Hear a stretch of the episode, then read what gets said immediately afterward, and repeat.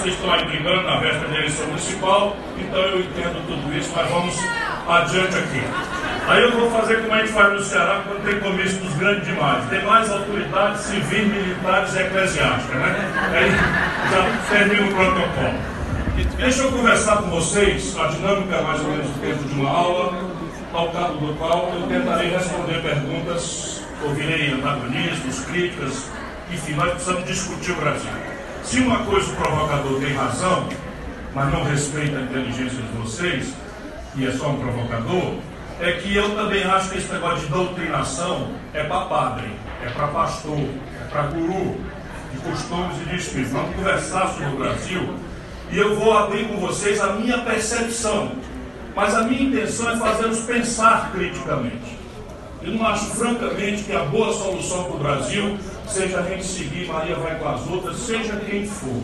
Esse negócio de culto à personalidade, esse negócio de achar que um entre 210 milhões de brasileiros, ou uma, tem a chave do paraíso para fazer por nós, isso é um equívoco do caudilismo latino-americano que tem feito muito mal à nossa região. Nós precisamos amar as ideias, estabelecer o um conflito entre elas, ainda que depois do pau quebrar, a gente tome uma cerveja juntos depois, porque o que pega é catapora.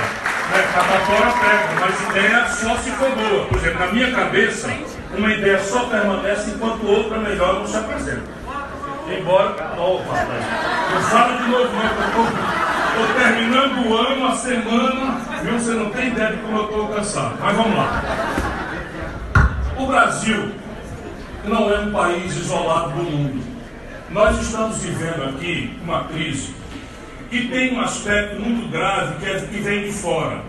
E essas grandes nações de dimensão continental, de populações muito grandes, tipo a América do Norte, a China, a Índia, há um certo traço cultural entrópico, ou seja, as populações não percebem a centralidade na sua vida real, mundana, do dia a dia, do cotidiano, derivada da forma com que o país se relaciona com o mundo, ou é posto em relacionamento com o mundo.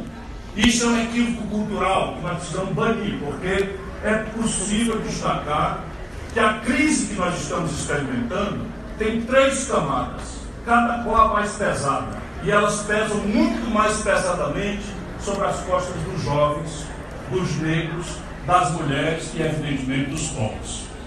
Mas essas três camadas nós precisamos entender para enfrentar e resolver, porque potencialmente o Brasil é um dos últimos países do mundo de desenvolvimento retardatário que tem dez portas de saída, como eu tentarei demonstrar na nossa conversa de hoje noite elas não cairão do céu, elas exigem uma atitude política, a hegemonização de alguns valores que estão hoje derrotados.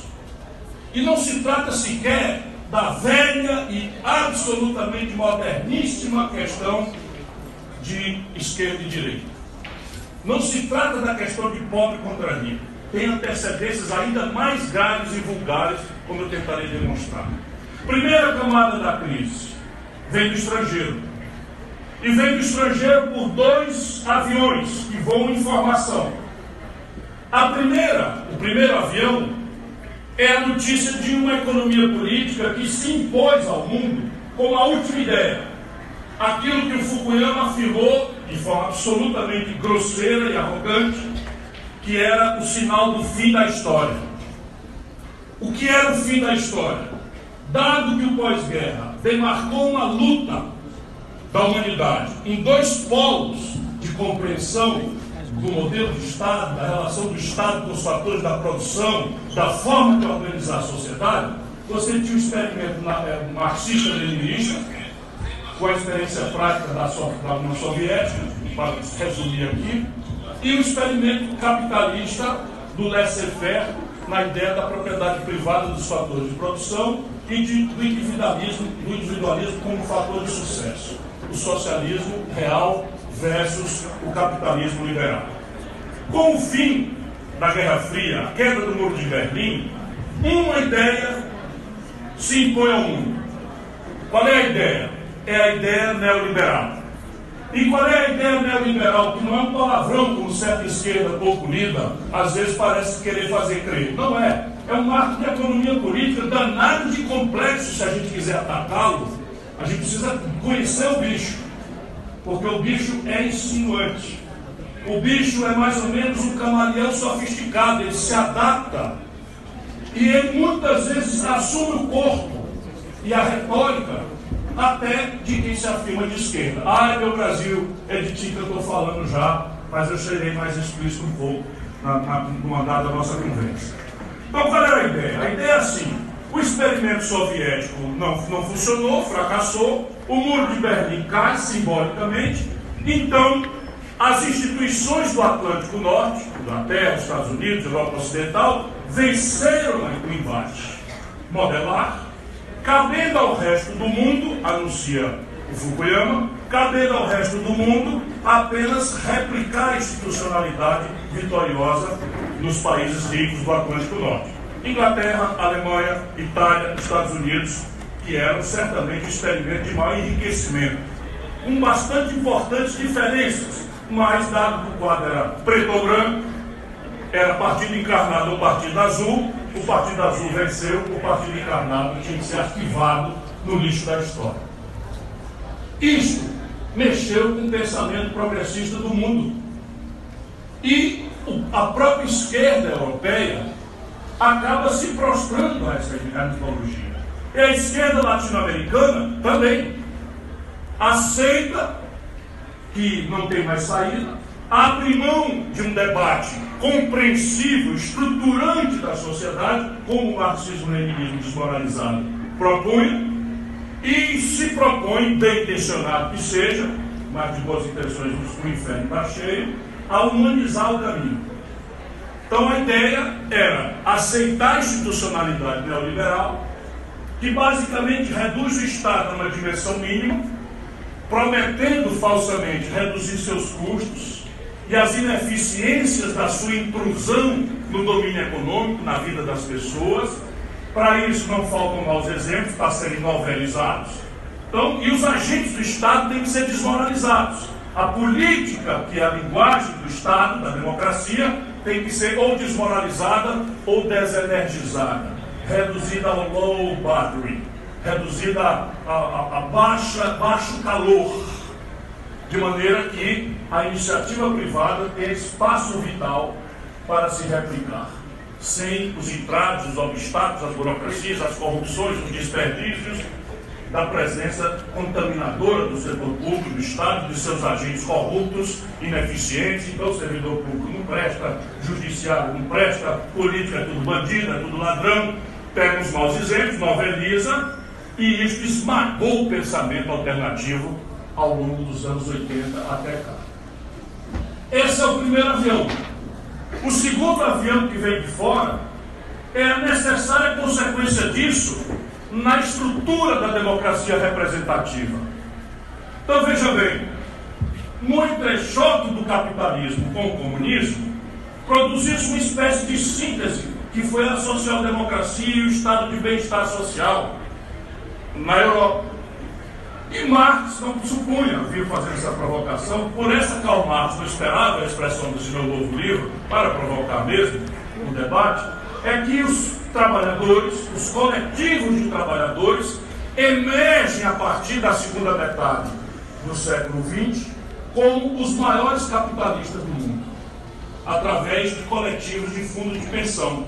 Então, os fundos de pensão europeus, os fundos de pensão dos, dos, dos norte-americanos, são acervos hoje majoritariamente volumosos de dinheiro e se comportam exatamente como o velho capitalismo, só que não para expropriar mais-valia, mas para multiplicar o patrimônio dos trabalhadores em direção à sua aposentadoria. Isso está desafiando a teoria. Eu não quero cansar vocês hoje, porque isso é um debate que está acontecendo lá fora. Eu apenas quero dizer que a primeira camada da crise é a perda de concepção estratégica alternativa de economia política e a consequência disso na estrutura da democracia representativa que acaba se desmoralizando. Por quê? Porque se você tomar um estudante espanhol da idade de vocês, entre 18 e 25 anos, da idade de vocês, esse estudante praticamente viu, porque eles têm um regime mais flexível que o parlamentarismo, uma monarquia, esse, esse, esse garoto de 18 a 25 anos, igual a vocês, eles praticamente viram todo o espectro partidário ideológico espanhol ia ao poder. E não conseguiram perceber na vida real deles nenhuma diferença entre um e o outro. Os comunistas estiveram na coalizão de poder, os democratas cristãos estiveram na coalizão de poder, os franquistas saudosistas estiveram na coalizão de poder, a direita mais retrógrada teve na coalizão de poder, a direita rentista teve na coalizão de poder, e todos replicaram a mesma coisa. A diferença é que esses grupos mais à esquerda aceitaram o dogma e procuraram humanizar as consequências, dourar a pílula do modelo.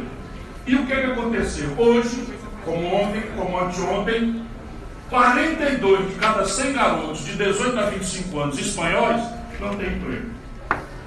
E estão acossados pela migração, que é basicamente produto da descolonização deles próprios recentemente. A gente estuda geografia, e a África é um continente, a Europa é outro. Mas de Gibraltar, tá? coluna de Hércules, você vê as luzes de Marrocos. E aquilo tudo era colônia no pós-guerra.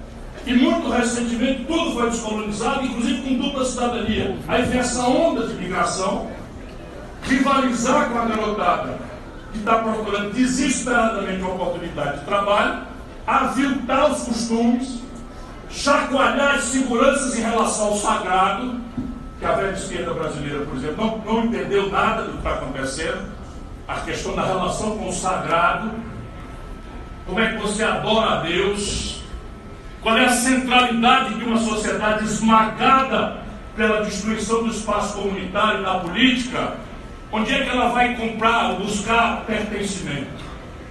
Que é uma necessidade do ser humano. É no templo.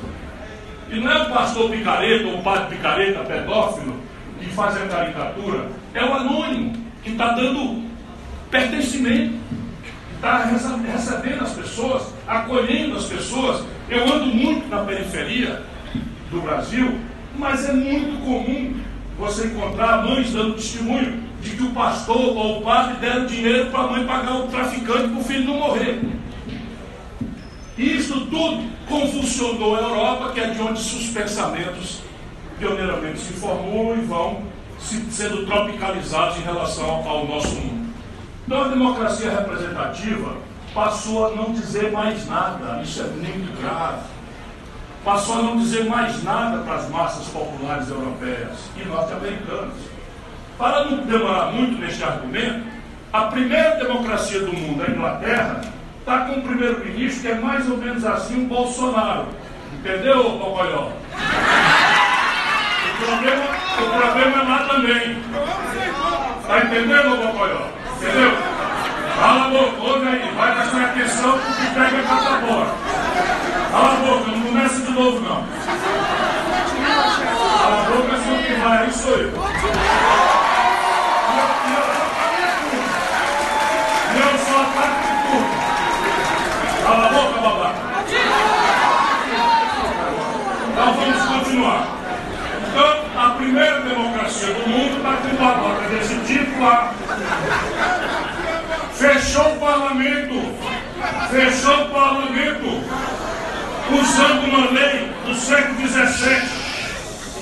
O Balmaior de lá fechou o parlamento inglês, o primeiro parlamento do mundo, só para a gente não sentir tão mal e saber que o mundo está sofrendo como nós, essa crise da democracia representativa, que predispõe, agora falando mais sério, a essas atitudes religiosas, do desvalido, camarada desse provavelmente é mal amado, o pai nunca deu carinho. Eu lembro, mas é, fato, conheço que assim, eu, eu, eu não devia bater com tanta força, porque é isso. Tem uma sexualidade, provavelmente.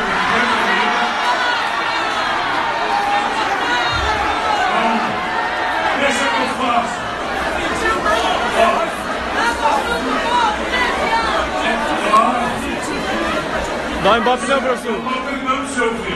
Então, esse tipo tem uma sexualidade reprimida. Então, se você olhar o Bolsonaro, o Bolsonaro, toda metáfora que ele faz, ele relaciona com alguma coisa sexista. Porque esse, é um problema muito mais grave e profundo do que a nossa brincadeira, o meu bom humor possa permitir. Todo mundo aqui é bem-vindo para mim. Todo mundo é bem-vindo, inclusive. Então, vamos ter calma, eu estou demorado. estou provocando para a gente afirmar o argumento. Então veja bem. Evidenciado, calma, evidenciado o primeiro argumento que eu queria demonstrar, a crise de modelagem da economia política e seus reflexos na desmoralização da democracia representativa que predispõe as comunidades à exasperação radicalizada para o mito, para o simbólico autoritário, porque a insegurança é tão grande que você precisa do elemento autoritário. Isso é que funda o nazismo, que funda o fascismo lá atrás. Então, essa é a primeira camada da crise. A segunda camada da crise é interna brasileira.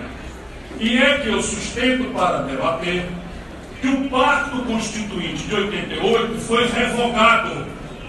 Nós estamos num vácuo constitucional hoje, sem uma força hegemônica que no passado conseguiu empolgar na transição do regime autoritário para a democracia e, ao empolgar o poder, desenhou uma carta constitucional que refunda entre nós os hábitos políticos democráticos, a democracia liberal, mas anuncia um estado de bem-estar social europeu, um welfare state, sem instrumentalizar o poder real brasileiro para a sua entrega. Compreende? Então a Constituição de 88, ela oferece, por exemplo, anunciado, diz que todo brasileiro tem direito a um salário mínimo a um valor suficiente para lhe garantir a sobrevivência decente. Aí lixo que é que considera é, sobrevivência decente? Comida, roupa, moradia, saúde, educação e ainda tem uma pachorra de não esquecer, vírgula, lazer. Então vocês aplicam a conta de 998 reais, congelado pelos próximos dois anos no atual governo, e vocês vejam a distância entre a promessa da Constituição de 88 e a entrega. Depois ela anuncia de forma muito generosa, e isso não é mal, mas é preciso que a gente compreenda isso para andar, para não personalizar e achar que o problema brasileiro é trocar Chico, Manel, Maria por Pedro, José ou Francisco.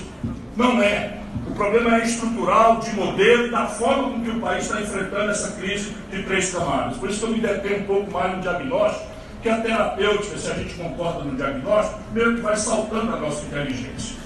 Então ele anuncia, por exemplo, o SUS. Diz que todo brasileiro tem direito a acessar a saúde em qualquer nível de complexidade, sem qualquer condicionalidade. E sem ter ou não obrigação de contribuir para a Seguridade Social. Isto é absolutamente generoso, mas quem sabe do, da vida do povo sabe que nós estamos entregando. A judicialização, por exemplo, da, da, da, saúde vale por esse princípio, mas acontece como um fenômeno próprio, porque o Estado brasileiro, anunciado pela Constituinte de 88, não, não se praticou. E agora é explícito. Como isso é um problema, o que é que faz a elite brasileira, o baronato brasileiro? Eles estão avançando em caminhos que são espécie de fast track para a reconstitucionalização do país sem autorização do poder constituinte originário, que é a sociedade brasileira. Por exemplo, a PEC 95. O que é a PEC 95? Vê se pode. Nunca nenhum lugar do mundo fez isso. Quando eu falo isso, está aqui todo mundo me filmando, eu estou em tempo real no Facebook, e eu desafio Paulo Guedes, qualquer acadêmico liberal brasileiro, qualquer do mundo, porque eu me dedico muito, isso é que eu causo constrangimento, eu me dedico muito a estudar as coisas. E eu quero estudar as coisas independentemente de a quem agrada, a quem agradam as minhas conclusões. Então veja bem, meteram na Constituição brasileira, e só tem aqui, não existe nenhum lugar no mundo, o congelamento de gasto corrente, que é o seguinte, todos os gastos com o povo, por 20 anos.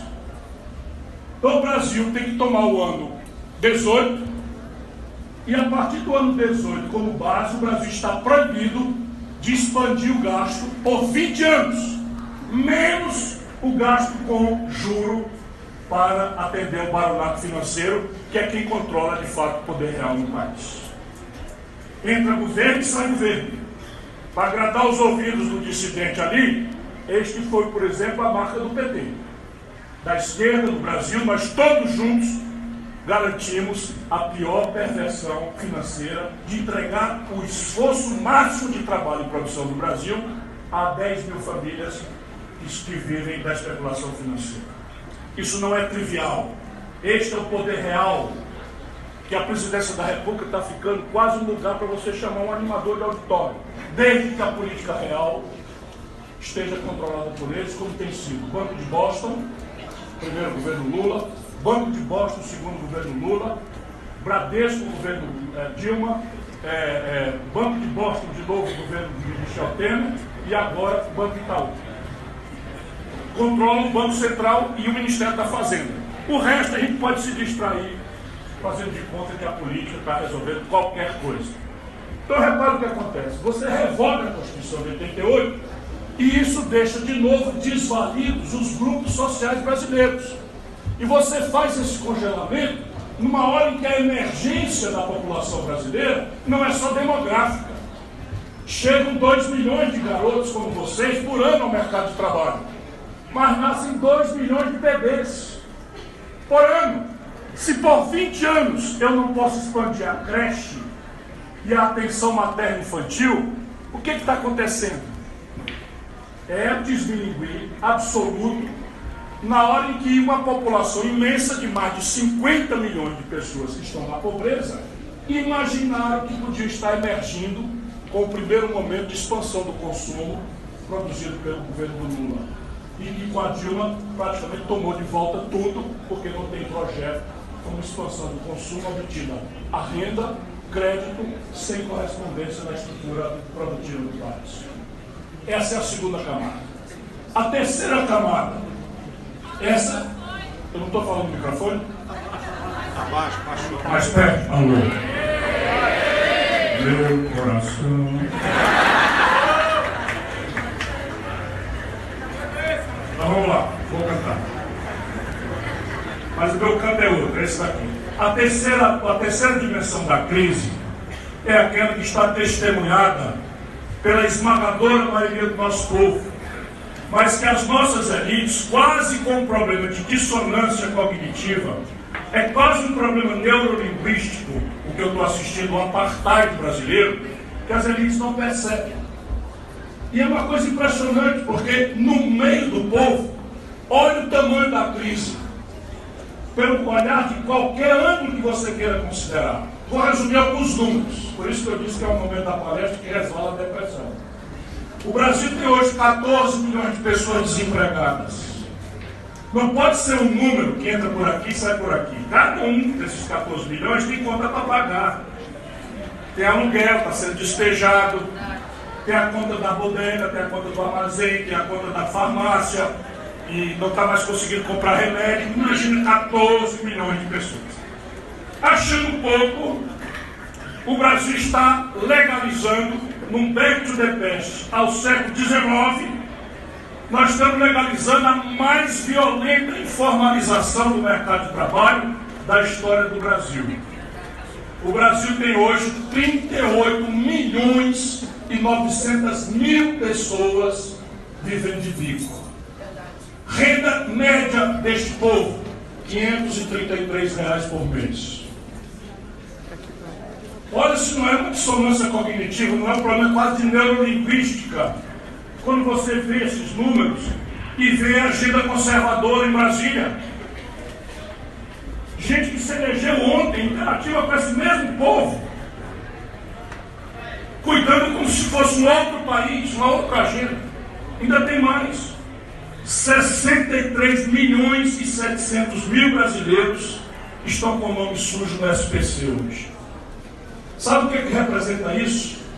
O sentimento de que eu sou um merda, de que eu, eu sou, me sinto humilhado, porque tenho passo maior que a perna, porque estou humilhando o nome da minha família, o povo é muito, tem muito pudor. E eles se consideram ela a pior das pessoas, o pior dos homens, o pior das mulheres, quando isso não é problema individual, isso é um problema macroeconômico. Fossem 2 milhões, seria um problema de deseducação financeira foi uma prostração ao consumismo, que é uma grande ilusão que vai matar a humanidade se a gente não puser um ponto final nisso em algum momento do debate da humanidade. Isso é número, não é uma coisa de um poeta. Porque o símbolo hoje da felicidade moderna, do equívoco consumista, é possuir um carro individual que consome combustível fóssil. Os Estados Unidos que produz esse padrão de consumo e a ilusão de que ser feliz é acessá-lo, que explica a grande frustração do planeta Terra e a sua agonia, nos Estados Unidos já existem dois carros para cada três habitantes. Se a China evoluir como está evoluindo para esse mesmo padrão simbólico, o planeta Terra morre. Porque eles têm 1 bilhão e 300 milhões de habitantes. E isto, enfim, concretamente explica que o Brasil, nesse instante, está com 63 milhões e 700 mil pessoas banidas do crédito. Anote esses números, porque nós vamos usá-los já já para a terapêutica. E não me deixe me apaixonar muito mais, porque já estou pelo auditório, porque senão vai ficar muito, muito longa a conversa. Mas tem outros números. Se a pessoa for um pouquinho mais preocupada com o empreendedor, com o empresariado, também é preciso que a gente perceba que tem uma dissonância cognitiva dramática. Tem algum problema neurolinguístico, porque a elite brasileira está trabalhando contra si mesma.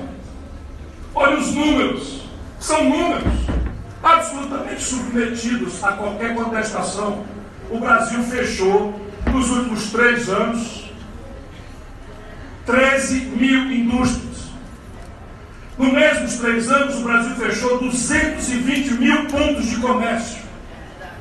Nesse momento, o Brasil tem a maior quantidade de pequenas empresas inadimplentes, que é a antessala da falência, 5 milhões e 500 mil micro e pequenas empresas estão inadimplentes no Brasil. Se a gente não quiser se preocupar nem com o social, nem com o mundo econômico, da produção, vamos nos preocupar com a barbárie. A barbárie está aí. Dois números: 57 mil homicídios. Quase todos jovens como vocês, quase todos negros, quase todos pobres. Na banalização da violência ante a absoluta impotência do Estado quando não com a cumplicidade mais sanguinária de governantes como aquele que é só a minha opinião, respeito muito quem pensa diferente, que os governa no estado do Rio de Janeiro. Comemorar a morte de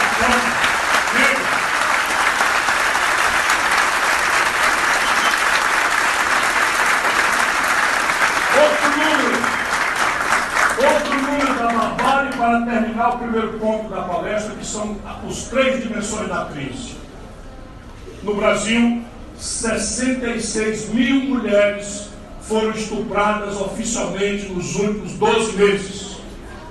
Todos os especialistas que me ajudam a pensar o Brasil, e são muitos, e eu homenageio a todos cada vez que eu falo, eu tenho milhares de pessoas nas universidades me ajudando, pensando para mim, me trazendo os números, me atualizando das coisas. 66 mil mulheres deve ser menos de um terço do que de fato aconteceu, me dizem eles.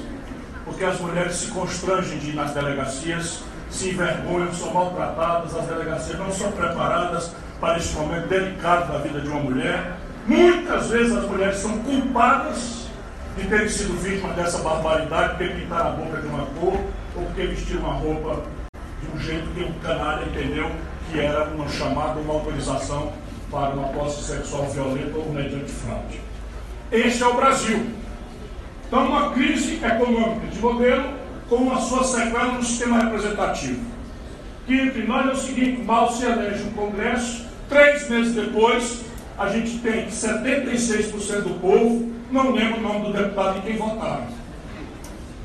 Ou chamado a refletir sobre como considera sua representação recém-constituída repete praticamente com 80% que é todo mundo um bando de pilantra. Ora, se todo mundo é um bando de pilantra, e se todo mundo está lá eleito, o buraco é mais embaixo e está aqui entre nós. Isso não é doutrinação, isso é um apelo a gente conversar e pensar um pouco fora das caixinhas e dos guias geniais dos povos, das personalidades exuberantes, porque não tem saída se não houver uma reespiritualização e um debate inteligente sobre os diagnósticos e sobre a terapia. Isso então nos traz ao tempo presente. Nem sempre foi assim, gosto de dizer aos jovens. O Brasil, entre 1945 Em 1980, nós estamos falando de 35 aninhos, que é nada, sob o ponto de vista do tempo histórico, que se conta aos séculos. O Brasil, entre 1945 e 1980, cresceu 6,5% ao ano.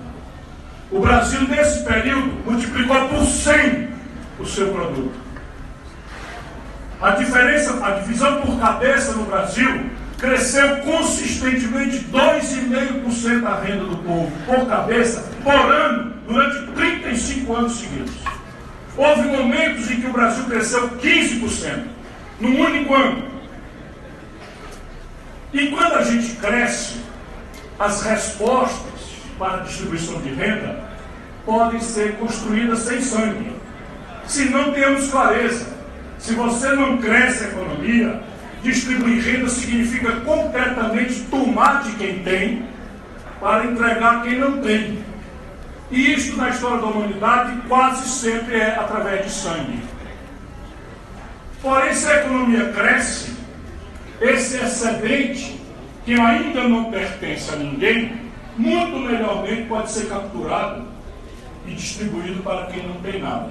E foi o que o Brasil fez. Não de forma perfeita, jamais, porque é constrangedor. Esse crescimento exponencial perpassou vários regimes, vários tipos de personalidade, várias governanças distintas. Você tem Getúlio Vargas, você tem Juscelino, você tem os militares, você tem, enfim, finalmente, o. E aí o Brasil de lá para cá cresce a menos de 2% ao ano. E aqui cabe a gente começar a entender. Se o Brasil tem o mesmo céu, o Cruzeiro do Sul nos abençoando, se o chão é o mesmo que nós adoramos, e se nosso povo, anárquico, lindo, genial, mestiço, violento, exuberante, tudo que se puder dizer dessa imensa gente, o mundo inteiro olha para nós assim, impressionado. O Brasil tem esse mesmo povo extraordinário. Se o céu é o mesmo, o chão é o mesmo, o povo é o mesmo, o que é que explica que o Brasil de um tempo para lá crescia 15% ao ano e de um tempo para cá também com diversos regimes, diversas retóricas, eu diria, deveria dizer melhor, cresce a pífios 2% ao ano em média. E a gente crescendo a 2, a população cresce a 2. Então, cresce 2 a riqueza, cresce 2 a população, a, a receita por cabeça está parada desde os anos 80. Daí o conflito distributivo violento que nós estamos experimentando no Brasil. A luta pela terra, por uma reforma agrária não feita do século XIX para cá. A luta pelo consumismo, porque um jovem que nasce na periferia de Fortaleza, ou do Rio de Janeiro, ou de Macaé, está informado do mesmo jeito que o filho do rico de qual é o padrão ótimo de consumo. Ele também quer ter um tablet. Ele também quer ter um smartphone para ver filminho no Facebook. Ele também quer uma Tommy Hilfiger. Não é? A madame também quer uma Louis Vuitton. E não tem dinheiro para isso, nem remotamente. A primeira consequência venial é a pirataria. Mas ato contínuo, a ronda do narcotráfico está oferecendo 60 reais de diário para o garoto da periferia poder comprar o bom, bonito e barato que vai dar ele o status e o pertencimento e o reconhecimento. Não tem hipótese de valores morais em abstrato, de patriotismo. O que, é que significa essa coisa chamada Brasil? O verde amarelo, o hino que nos arrepia para essa geração. Significa um ruído, significa uma frustração permanente, significa um ódio e uma descrença absoluta do coletivo. Porque agora é a crocodilagem, é o exercício individual de sobreviver do jeito que for possível. Isso, então, nos deveria pôr a entender por que, que o Brasil parou. E aí, entender mais do que por que o Brasil parou, nesta inteligência, descobrir o que, é que nós precisamos fazer para sair. Se vocês aceitarem a complexidade desse raciocínio, desse diagnóstico, vão aceitar com natureza, com naturalidade, que isso não é problema individual. Que isso não é problema que o Chico, o Manel ou a Maria, trocado por João, José ou Jorge, vão resolver. Isso aqui é um problema de modelo, é um problema de projeto, é um problema de como é que se desenham as instituições do país, de como é que se organizam as energias do setor público, com as energias do setor privado, com as energias do mundo inteligente da academia, porque durante essa mudança também aconteceram algumas gravíssimas emergências que o Brasil não viu e não quis ver por uma elite estúpida. E é que o outro nome de independência nacional, de soberania nacional, é ciência, tecnologia e inovação. Então foi possível a gente comemorar uma ficção de um filho de Dom João, que não tinha nenhum apreço pelo Brasil, mandar jogar as fitinhas fora na beira do riacho, puxar a espada e dizer independência ou morte. E a partir dali nascia uma nação politicamente autônoma em conceito internacional. Hoje isso é lixo puro. Hoje o Brasil importa do estrangeiro 85 de cada 100 remédios que tomamos. 100% dos diagnósticos médicos, dos meios de diagnóstico médico moderno, nós trazemos do estrangeiro. O Brasil, 80% do valor de um carro montado no Rio de Janeiro, vem do estrangeiro, a parte rica. Toda a telemática, você tem mais celular do que gente nessa sala, todos são estrangeiros, 100%. Bem de capital, que é a máquina que produz produtos, 100% na prática do estrangeiro. Toda a informática do caixa eletrônica, a placa eletrônica do ônibus, as, os meios de identificação facial, etc, etc. E vem aí o 5G. E vem aí a inteligência artificial, em que todos os procedimentos repetíveis serão substituídos por algoritmos e robôs. Sabe o que é? É assim, ó um médico não será mais necessário. Olha aqui o que eu estou dizendo. Um médico vai ter um em auxiliado por inteligência artificial e por algoritmo, fazendo telemedicina, a laudação de todos os, os exames de diagnóstico que vão ser feitos no mundo, com mais de erro zero. Vai ser necessária a enfermeira, porque é um tratamento não repetido que tem que. Né? Mas o médico, só para vocês verem onde nós vamos chegar e o Brasil simplesmente não sabe fazer remédio, não sabe fazer microeletrônica, não sabe fazer um carro, que são os elementos simbólicos da Revolução Industrial do século XX. E isso não acontece por acaso, não se resolve por acaso, só se resolve com projeto. E isso é o que eu ando falando aos auditórios que me distinguem. Nós precisamos discutir um projeto nacional de desenvolvimento. Projeto é uma palavra que quer dizer uma porção de conflitos políticos. E hoje nós estamos perdendo todos esses conflitos políticos. Porque projeto supõe que alguém é responsável por afirmar objetivos, por fazer planos, por estabelecer prazos, por fazer orçamentação, por fazer avaliação, controle, estabelecer prêmios e punições. Isso é que é projeto. Qual é o brasileiro que sabe para onde nós estamos indo em qualquer setor da vida nacional? Para onde está indo o Brasil em matéria de educação? Qual é o objetivo? Para onde estamos indo em matéria de publicação de papers e registro de patentes? Onde é o Brasil está indo em matéria sanitária? Voltou o sarampo, depois de anos de certificação de ARZ de sarampo. Nós estamos com uma cobertura vacinal inferior à metade do que o Brasil tinha. E o sarampo está de volta e agora a ameaça é de poliomielite. Como é que um país pode ter produtividade com 450 mil casos de malária numa região? Como é possível falar em produtividade com 600 mil casos de dengue num país como o nosso? Qual é a meta? 50 de cada 100 domicílios do Brasil não tem saneamento básico, em plena segunda década do século XXI. Qual é a meta? Qual é o prazo? Quanto custa? Quem vai fazer? Quem me disser, fura meu olho. Ninguém sabe para onde nós estamos indo. E isso é trivial, é básico. Mas isso não é porque os caras que estão lá são incompetentes, não. Isso é uma decisão política porque a premissa neoliberal é que o laissez-faire, ou seja, o individualismo do mercado, é quem vai resolver essa equação. Probleminha, simples, privatiza a SEDAI, o Rio de Janeiro. Privatiza a SEDAI. Aí você tem do lado de uma rua a Rocinha. referida como a maior favela do Brasil da América Latina. Do outro lado da rua, os condomínios do Baronato de São Corrado. Uma rua. Só que o vibrão da cólera não atravessa a rua pela faixa de pedestre.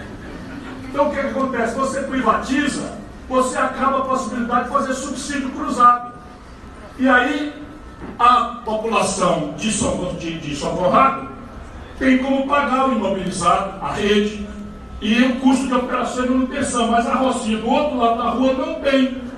Só que o vibrão da cola não vai atravessar a rua, por cima e por baixo. É uma questão que os manuais de economia de Chicago não compreendem. Ou vamos lá no básico. O Bolsonaro acabou de criar um estatal, vocês sabiam? Vocês sabiam? Paulo Guedes, mais o Bolsonaro, acabaram de criar um estatal. Na hora que estão fazendo esse discurso para vender tudo que importa do Brasil, criaram um estatal. A estatal, sabe qual é a responsabilidade dela? Administrar aeroporto. Opa, mas essa estatal não existia já? Existia, chamava Infraero. E a Infraero administrava 76 aeroportos. Oito dão lucro. E a Infraero não foi a esquerda, foram os militares. Cobrava dos aeroportos oito que davam lucro, uma tarifa um pouco mais alta, para pagar os outros sessenta e tantos aeroportos que dão prejuízo. E se o avião sair de São Paulo, que dá lucro, para Macapá, que não dá lucro, não pôs em Macapá. E não vibrou da cólera. Resultado, entregaram todos os aeroportos que dão lucro para o capital estrangeiro ou para as grandes corporações brasileiras, a preço de banana podre, e agora criaram um estatal para administrar os aeroportos falidos com a conta de quem? De vocês, de nós, do povo brasileiro. Isto é o capitalismo, o liberalismo à brasileira. Picaretagem pura. Isso aqui não é neoliberalismo, isso aqui é picaretagem pura. Você tem muitos exemplos. Sabe a Dutra? O nome dessa BR chama BR-116. Ela nasce lá em Fortaleza, na Guanambi. E termina lá no Rio Grande, no porto do Rio Grande do Rio Grande do Sul. Quando ela junta São Paulo com o Rio, é o maior fluxo de tráfego do Brasil privatiza, entrega para o capital privado o maior fluxo de tráfego, porém ela é a mesma BR-116 que liga Cabrobró em Pernambuco Valadares em Minas Gerais. Resultado, ninguém mais paga a manutenção da rodovia BR-116 entre Cabrobró e, e, e, e Valadares, enquanto a Dutra fatura ricamente para o, o empresariado privado. Isso não é neoliberalismo, isso é patrimonialismo, é simplesmente ladroeira legalizada, enquanto se faz esse discurso para enganar bobos e se radicaliza, inclusive. Mal ouve a primeira palavra e já com sanadinho, porque não consegue ouvir uma coisa porque a fé não é inteligente, a fé é dogmática. E o problema da fé é segurança. Se eu perder a minha segurança no pastor, no meu mito, eu não consigo sobreviver. Eu não vivo mais, onde é que eu vou voltar?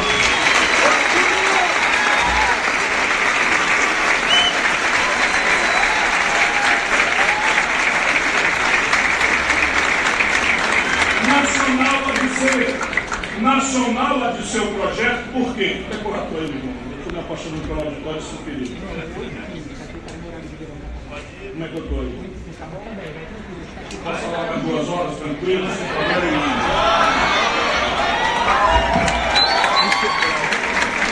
Nacional por quê?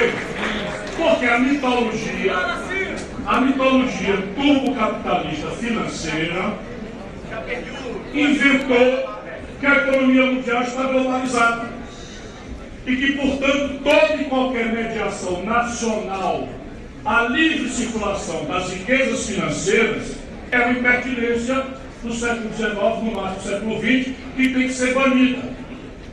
E muita gente acredita nisso. Mas repare bem, a condição de produzir, de empreender, de gerar emprego, de pagar salário, de recolher impostos para pagar saúde, segurança, educação, que são funcionalidades mínimas do Estado, mesmo na concepção neoliberal, é global.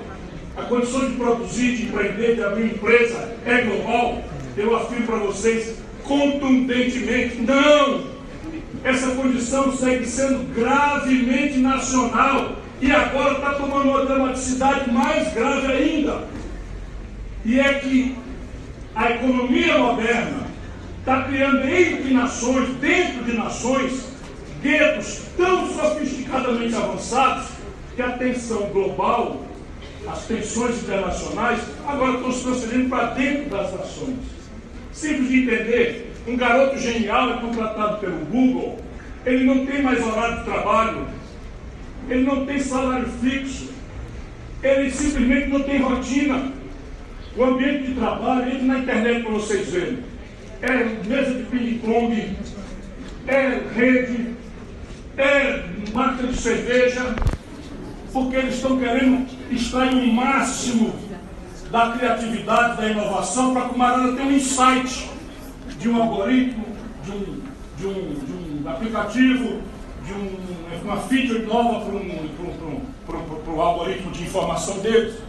E o garoto, ao ter esse insight, remunera em um milhão a empresa, e com 25 anos fica milionário.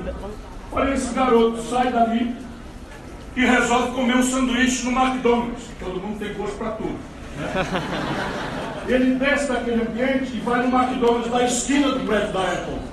E ele é atendido por um operário mexicano, migrante ilegal, que tem uma jornada de 12 horas sem nenhuma proteção e ainda é esfolado, porque se ele criar caso, ele vai ser preso e deportado pelos fascistas que dominaram a política norte-americana. A propósito, acabou de chegar o primeiro avião a grande mídia brasileira não deu destaque nenhum.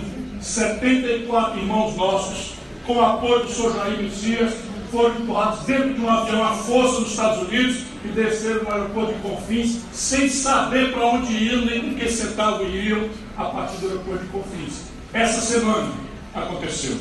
Isto é a globalização ao modo picareta da baronata internacional. Mas a condição de empreender Depende, por exemplo, da personalidade e do custo do dinheiro. Cada um de vocês tem na cabeça uma ideia de empreender.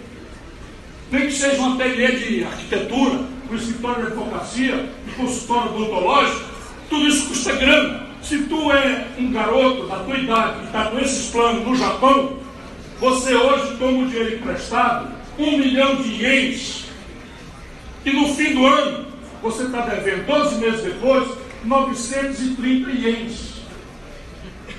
No, ienes, mil. 900, não, você tira mil, um milhão e está devendo 935 mil ienes, menos do que tomou.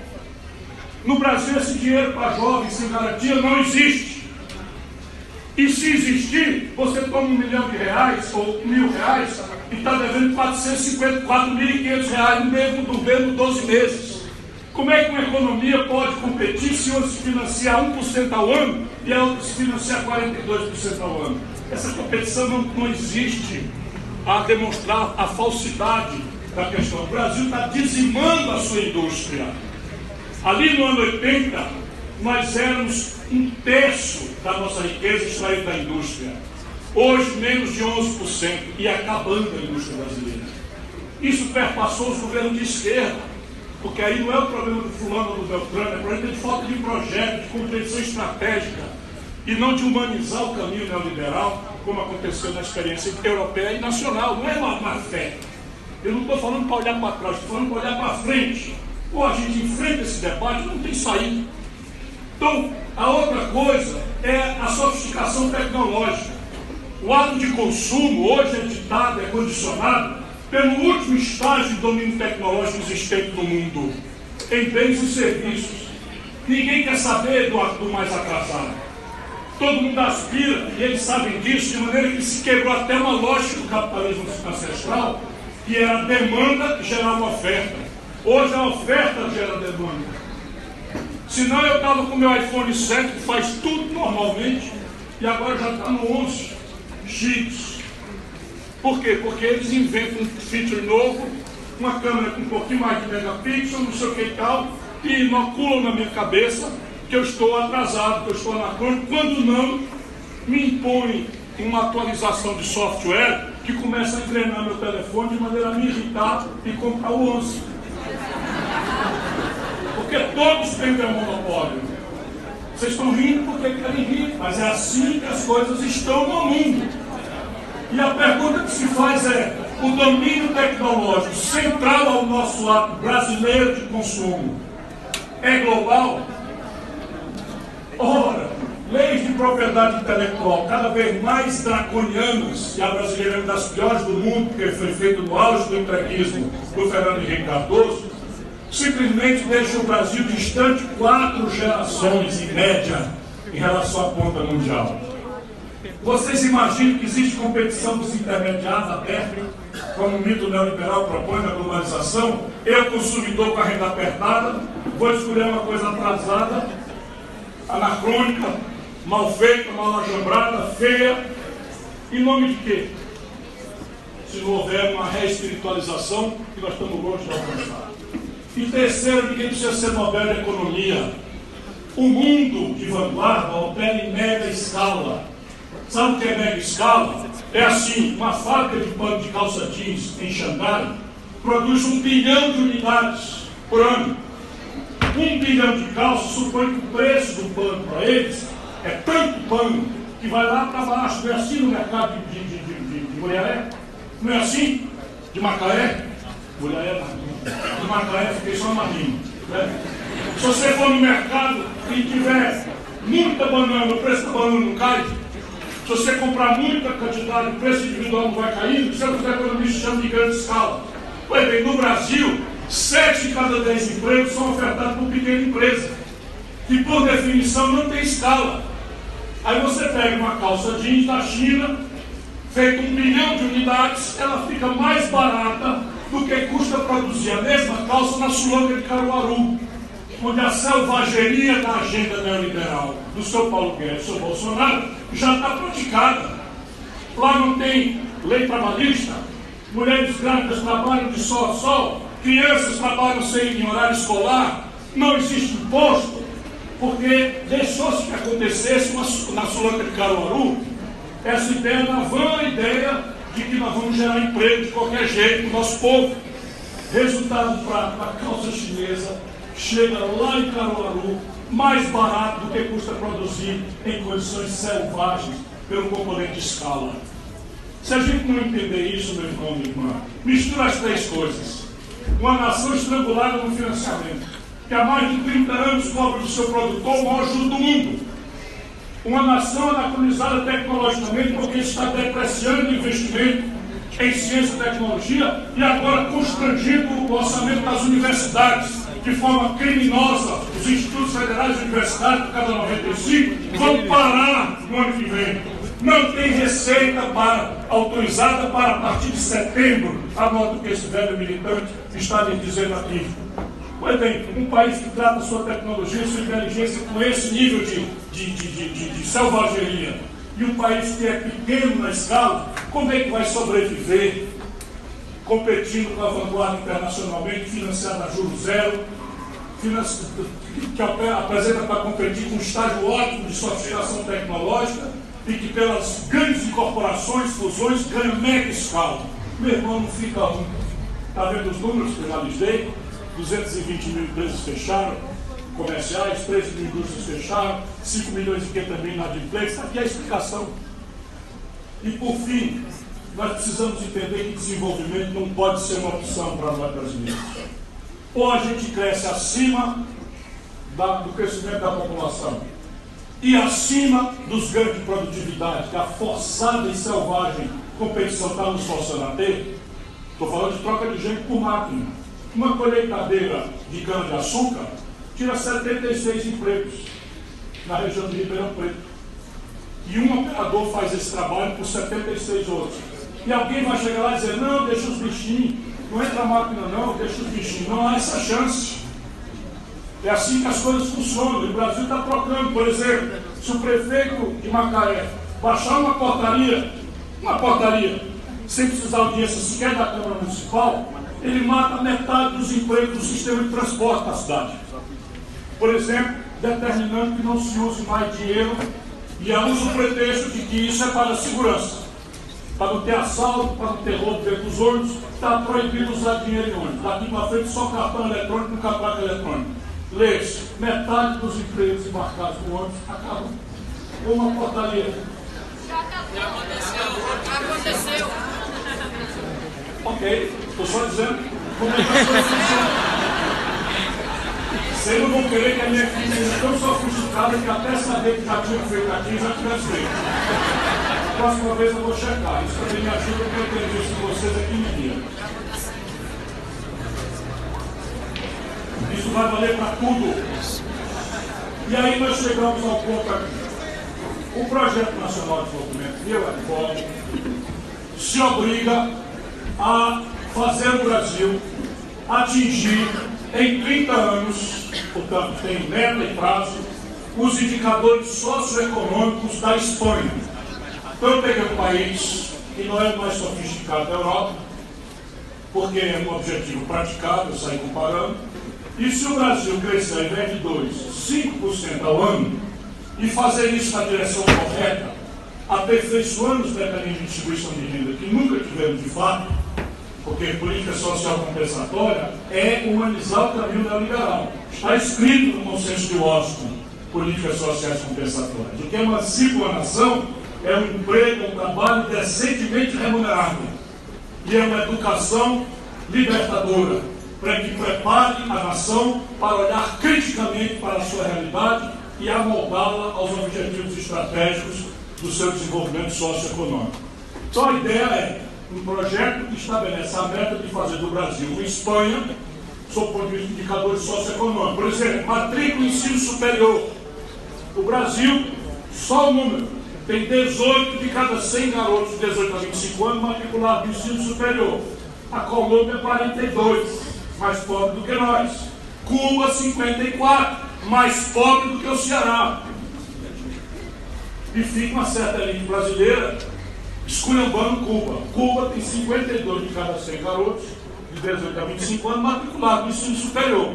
Aí vem uma crise de oferta de serviços básicos de saúde, e este país extraordinário, de 206 milhões de pessoas, a quem se dando a oportunidade, já foi capaz de demonstrar ser de qualquer arte um, um, um extraordinário intérprete, trouxe médico de Cuba para fazer a atenção básica como se isso fosse uma política de esquerda.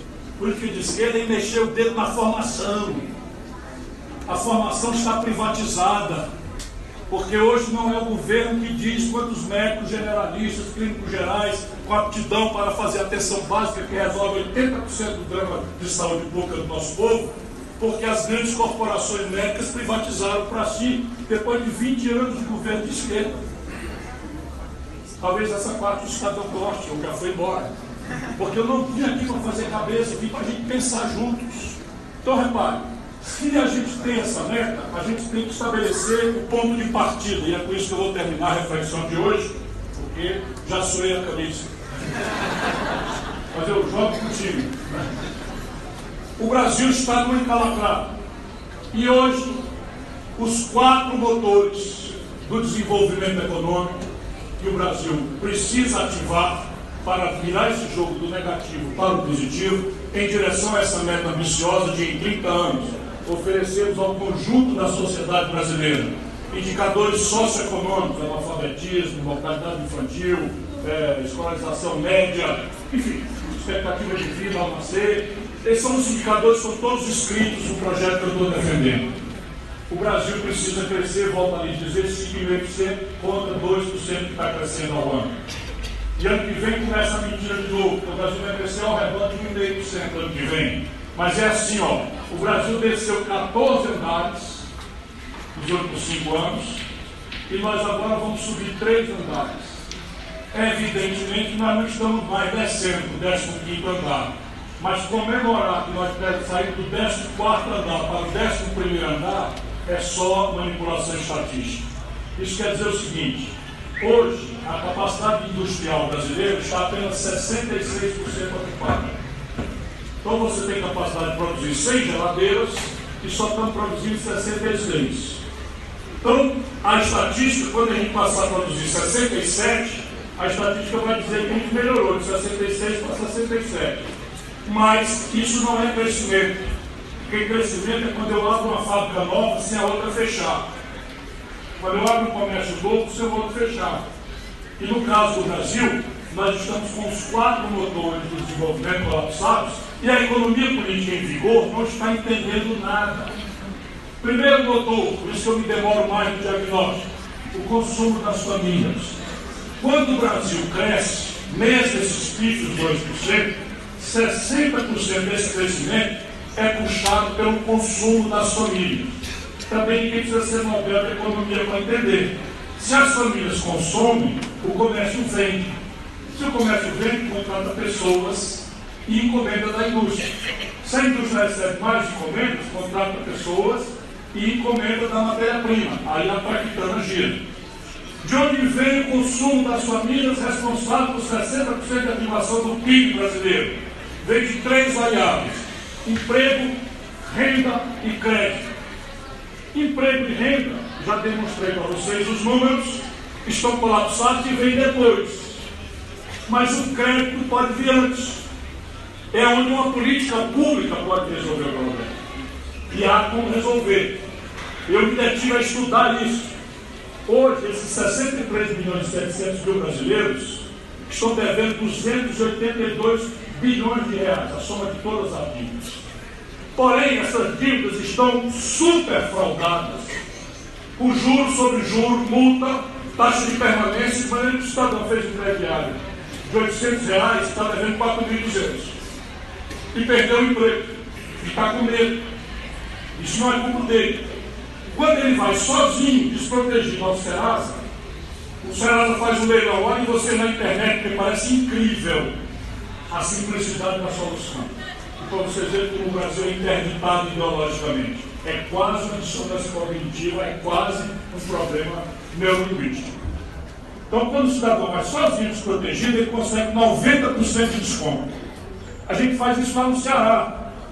Lá no Ceará, a prefeitura que a gente tem influência, o governo do Estado que a gente tem influência, uma turma que trabalha junto há muitos anos, nós ajudamos a fazer. Uma vez por três meses a gente faz a fila, roda a quarteira, o povo querendo consertar o nome. E a gente consegue derrubar 90% dessas dívidas. Mas o problema é que os 10% não são impagáveis para quem está desempregado e inadimplente. Então é preciso criar uma linha de financiamento com prazos razoáveis e com juros minimamente civilizados, e isso você pode fazer via Banco do Brasil e Caixa Econômica, sem nenhuma dificuldade. Apenas isso é a nova lei da abolição, porque a nova escravidão agora é por esse caminho. Porque se eu não negocio, eu estou devendo aquilo com casca e tudo, com juros sobre juros, etc. E desgraçadamente eu vou lá e pago uma prestação ou duas para preencher uma ficha de emprego ou para acertar qualquer coisa que está me exigindo. E é, esse, esse fluxo acaba engordando o balanço dos bancos brasileiros, que a nossa esquerda permitiu que apenas 5 concentrasse 85% de todas as transações financeiras no Brasil. Nos últimos 15 anos aconteceu essa dança. Então é preciso consertar. O segundo motor, o investimento empresarial. De novo, ninguém precisa ser expert em economia. Como é que funciona o desenvolvimento? Quando o empresário investe, abre uma nova fábrica e a outra lá não fecha. Não é verdade? Para investir numa nova fábrica, preciso de grana. Vamos olhar o empresariado brasileiro. Está com o menor nível de investimento da história. Por quê? Porque está com a capacidade instalada ociosa que não paga o investimento. Simples de entender. Se eu sou capaz de produzir 100 geladeiras, só estou produzindo 66 porque não tem para quem venda, por que, que eu vou abrir uma nova fábrica de geladeiras? Alguém precisa ser muito genial para entender isso. Então, enquanto não ocupar a capacidade instalada ociosa, chegar perto de 90, 95, não tem investimento. Isso vem depois. O que é que vem antes? Mesma razão, concentrando em cinco bancos, maior taxa de juros do planeta Terra, 30 anos, perpassando o governo de centro-esquerda e de esquerda. E agora, para nossa vergonha, o Bolsonaro está cobrando a menor taxa de Selic da história.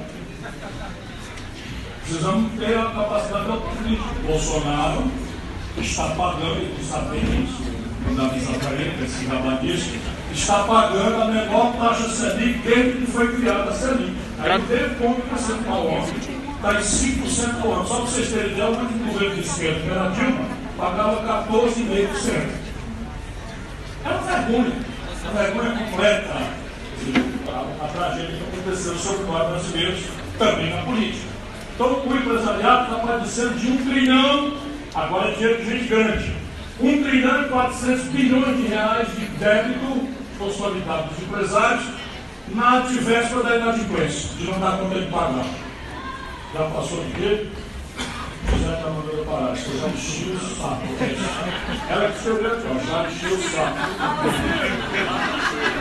Não, eu estou só fazendo uma coisa mais elástica, porque fazendo apagar a falta que eu fiz involuntária que tinha sido por uma causa muito nova que eu faria de novo. Enfim, é preciso consolidar esse passivo empresarial, nós temos documento mostrando como é que faz isso, e é perfeitamente praticável. Por quê? Só está dando um indicativo para você que tudo tem saída, que é a hora da esperança.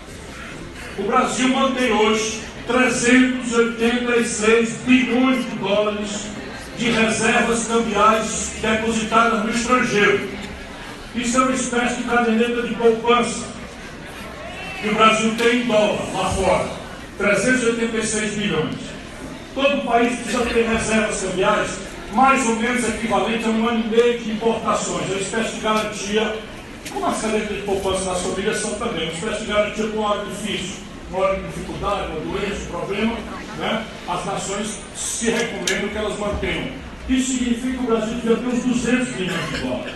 Nós temos 186 bilhões de dólares a mais do que é necessário. Por quê? Negociada esta montanha de dinheiro 186 bilhões de dólares, aliás, 386 bilhões de dólares, nós constituímos assim, ó, olha que geniais são os governantes brasileiros. Foram ao mercado financeiro nacional, pediram dinheiro emprestado a 14% de juros ao ano e, com esse dinheiro, compraram dólar e aplicaram a 0% do estrangeiro. Entendeu bem? Então eu não tinha dinheiro, resolvi ter a seguinte genial ideia: eu vou pedir a um agiota emprestado ele vai me cobrar 14% de juros ao ano, eu esse dinheiro eu compro dólar e boto o carro do estrangeiro na cadeia de poupança que me rende 0%. Isso é o que nossos governos fizeram ao longo dos outros 12 anos. Então nós pudemos, com uma parte desse dinheiro, pagar essa dívida, livrar o Brasil desse juro e tudo que a banqueirada não quer que a gente pague. Informação, eu fui governador de um estado o Ceará tinha uma dívida mobiliária que meus antecessores fizeram, como todos os governantes fizeram. Mas eu tinha tanta saúde nas contas do governo do Ceará na minha mão, tinha tanta saúde, que eu resolvi, caladinho, sem falar nada, ir ao mercado e comprei, paguei com 20 anos de antecedência, 15 anos de antecedência, 100% da dívida do Ceará com juro alto lá, lá fora. Eles querem ver o Satanás, não querem me ver. Porque se você paga acabou no mato. É assim? Se você paga uma agiota, acabou no mato. Tudo que eles não querem. Então eles não querem ouvir o diabo e não querem ver falar de eu chegar lá. Então você paga uma parte. Mas outra parte, a minha proposta é criar um fundo soberano, dado que o juro internacional está negativo e o câmbio já está muito alto, não tem muito risco nesse momento. Então eu ofereço um, um dinheiro muito mais barato e longo prazo para pagar a dívida interna livrando os empresários brasileiros mediante uma condição, que eles aceitem aderir ao programa de investimento e emprego na linha de uma política industrial de comércio exterior, que também está escrita nesses anos todos que eu tenho dedicado a andar e conhecer e conversar com a inteligência brasileira. O terceiro motor também ninguém precisa ser óbvio, senão um básico. O terceiro motor é o investimento do governo. Não fica claro que o investimento do governo é um motor importante? Existia o Lord Keynes, um grande economista britânico, que dizia que em tempos de depressão econômica, muito parecido com o que nós estamos vivendo, os governos, dizia Keynes, deviam pagar para o povo cavar um buraco e em seguida pagar para o mesmo povo tapar esse buraco. O que, é que ele queria dizer com essa metáfora? Que o capitalismo ciclicamente entra em crise, colapso, e que é papel absolutamente indispensável dos governos fazer um choque não tem um camarada está doente, está morto, está parada cardíaca, não tem aquele aparelho, como é que? Desfibrilador. Pois o desfibrilador da economia é investimento público. Resultado, o Brasil hoje está com o menor investimento da história.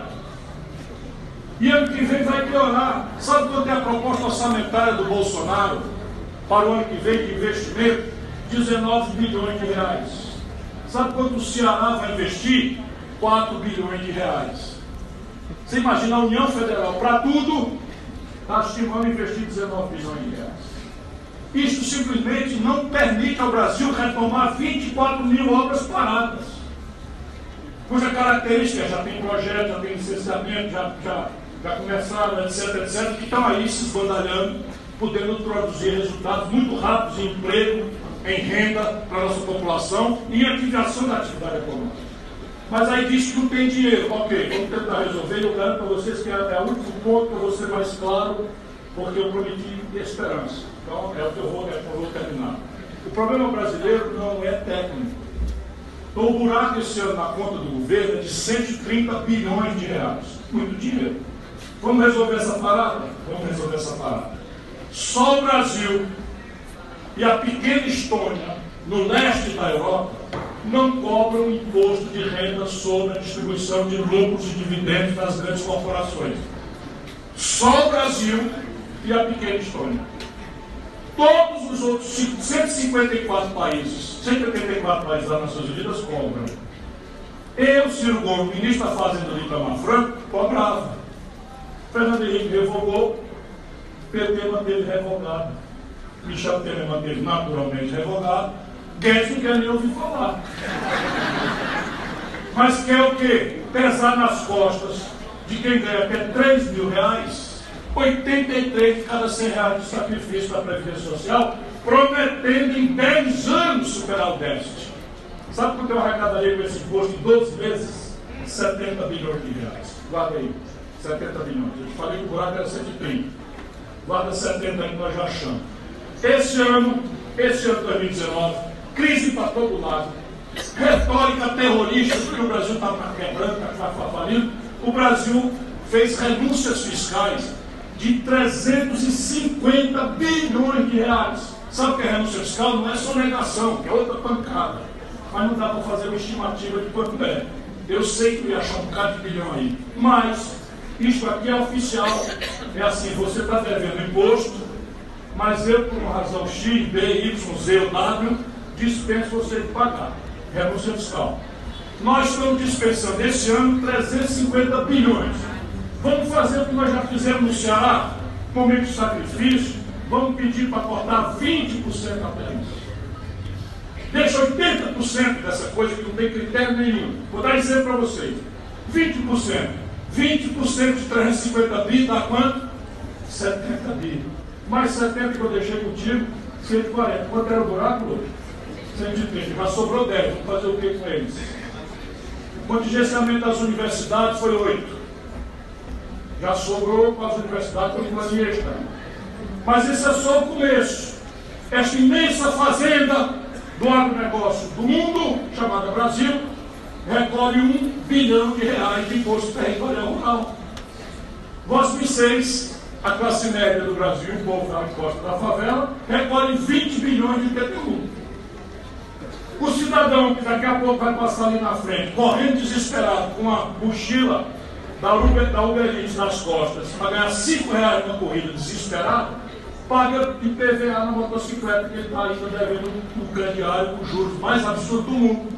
O dono do iate, do jatinho, do helicóptero não paga o IPVA. Bota mais 12 bilhões aí. O Ceará cobra 8% do imposto sobre as grandes heranças, porque esse é o teto da Constituição brasileira. Sabe quanto o mundo cobra? 40%. Sabe quanto o Brasil cobra? 4%. Das grandes heranças. Então, o nosso problema, fica evidente, não é problema técnico, porque é muito difícil. Eu fui consultor agora de um pré-candidato na Argentina, né, consultor técnico, pago para estudar os problemas e tal, ali dá vontade de parar e chorar. para eles, eles foram longe demais. É para onde essa gente quer nos levar. Eles se desindustrializaram. Eles destruíram o seu sistema financeiro. Eles não têm um BNDES. Eles não têm uma Petrobras. E assim, para eles é muito difícil você achar o caminho, embora tenha, mas muito mais difícil e arriscado. Por isso a esquerda brasileira, o petismo não está acelerado. Já foram lá, faturaram com a vitória do cabo. Espera um pouquinho. Vamos dar uns seis meses. O cabo já está beijando a cruz. Já disse que vai, criar o liberalismo progressista. Meu filho, jacaré com rabo de formiga não cabe. o orifício do carro. Para fora, para agradar mercados e tal, porque eles estão numa petição de miséria. Não é o caso do Brasil, como estou tentando. Quarto e último motor, o Brasil precisa ter uma política industrial de comércio exterior. Por quê? Porque crescer um pouquinho aumenta a importação explosivamente. E aí os preços das nossas, do nosso produção tradicional, minério de ferro, soja, milho, carne e, e petróleo bruto, não paga a conta de eletroeletrônico, química fina, bem de capital, informática, etc, etc, a gente quebra. Por isso que os 2% são assim. Fernando Henrique, vai lá em cima, todo mundo fica feliz, dá a reeleição, no dia seguinte da reeleição quebra o país. E o sintoma é a desvalorização da moeda. Lula vai lá em cima, estimula o consumo, 40 milhões de pessoas ascenderam socialmente via crédito, via salário mínimo, a produção nada, explodiu a importação, os preços das commodities lá em cima, pagaram a conta, atravessão. Chegou a Dilma, os preços das commodities bunda caíram, quebrou o país, o mesmo partido. E o povo ficou com ódio e está aí a consequência do ódio. Em cima disso, a novelização do escândalo, da corrupção, que passionaliza o ambiente e ninguém foi para a urna pensando, racionalizando, nem nada, foi todo mundo puto para se vingar, porque o pecado do pecador todo mundo desculpa. Mas o pecado do pregador é imperdoável. O PT vivia apontando o mal feito dos outros, e era o São Lula que ia levar todo mundo para paraíso, e de repente o São Lula bota uma pessoa lá, porque vai voltando sem conhecer, porque vai gostando do Lula e tal, e a pessoa, mesma pessoa, boa pessoa, não consegue juntar um texto do deputado para pedir um golpe e o país cai na tragédia, do meu ponto de vista, mais grave da história republicana com que nós nos encontramos. Isso só vai ser desatado, deixa eu dar os números para vocês verem como é chocante. Quando o Lula entregou o governo para Dilma, nós estávamos vendendo uma tonelada de minério de ferro por 190 dólares. Quando a Dilma sofreu o golpe, a mesma tonelada estava sendo vendida por 38 dólares. Quando o Lula entregou para a Dilma, nós estávamos vendendo um barril de petróleo por 110 dólares. Quando a Dilma foi derrubada, o mesmo barril estava sendo vendido a 30. Portanto, os preços das commodities lá em cima criam uma ilusão de que aquele padrão de consumo importado é para sempre. Então, 40 milhões de pessoas mudaram de vida e acharam né, que aquilo ia ser para sempre, que os filhos iam melhorar de vida, etc. De repente, o mesmo grupo, o mesmo partido, a mesma turma, mentindo na véspera da eleição, assume no dia seguinte, chama o Levi, quinta, quinto nível do outro lado, achando a ingenuidade de Santa da Dilma que o mundo ia aderir a ela, o mundo financeiro ia aderir a ela pela palpitou um babaca que, que, que, que, se aluga com qualquer cristão para fazer. Como foi essa questão? Meu filho, qual é a sua experiência anterior? Quebrei o Estado do Rio de Janeiro. Estou vindo para cá me ajudar a quebrar o Brasil. É mais ou menos esse o currículo. Tá assim o Brasil, se vocês repararem, nós estamos agora levando para a presidência da República estagiário. Então, assim, vocês até alguma experiência, não, senhor, tem nenhuma. Nunca administrou a bodega. Vinha ser presidente do Brasil, você não.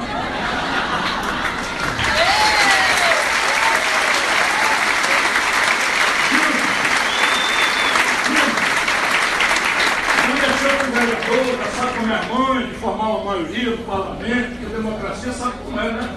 A gente não é dono do poder, tem que negociar, tem que ter um já, já foi vereadora, já administrou a Câmara Municipal, saber como é a mãe escolhida? Não. Estadual, estadual você foi, também não. Federal, uma vez, também não. Ser presidente, querida.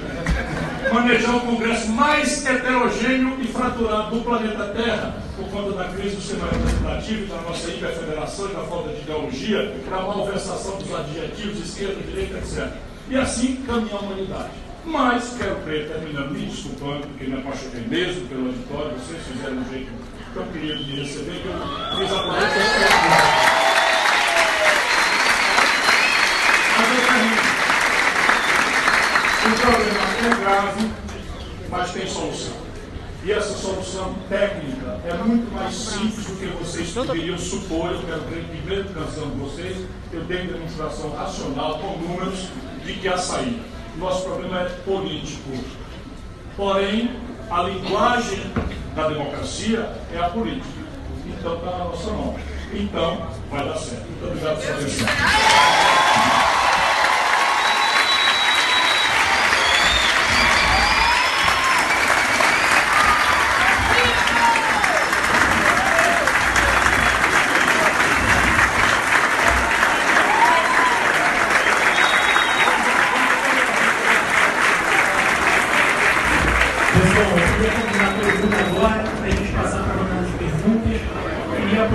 Momento agradecer a professora Andréa Zori e queria pedir uma salva de palmas muito calorosa pela presença.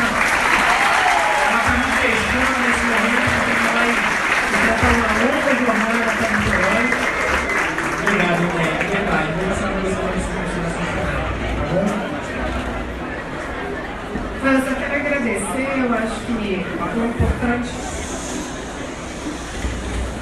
o importante é sempre a gente ouvir, concordar.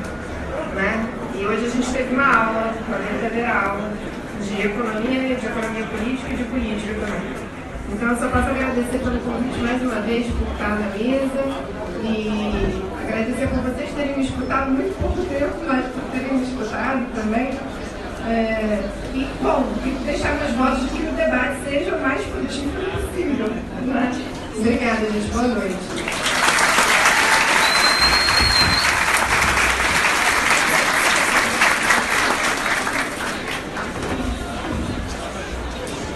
Bom, a respeito da rodada de perguntas, eu quero dizer que as perguntas elas foram é, previamente selecionadas, perguntas que vocês enviaram no momento da inscrição. E eu queria pedir né, para o Ciro comentar, para abrir essa rodada de perguntas, é, a lamentável fala do Eduardo Bolsonaro sobre, a respeito do AI-5. E aí eu já passo a palavra.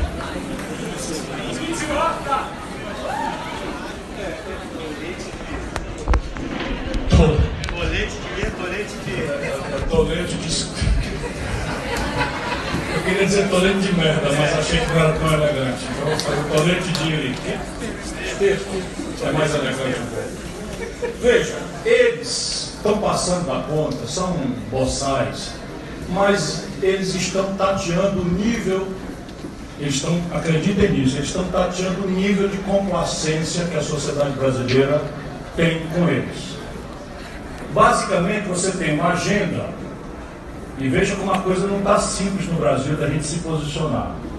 Ele tem uma agenda que nunca foi dele, mas ele vendeu a alma para ser presidente do Brasil e assumiu com casca e toda essa agenda como ninguém jamais ousou fazer no mundo. Então a agenda básica é o seguinte, é a entrega do petróleo.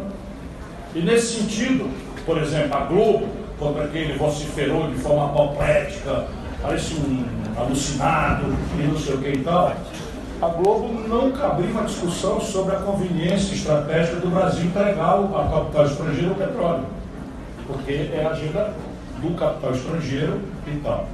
Então você tem a agenda da entrega da Embraer. Em todos os setores de alta tecnologia, como eu tentei demonstrar, o Brasil é deficitário pesada e crescentemente.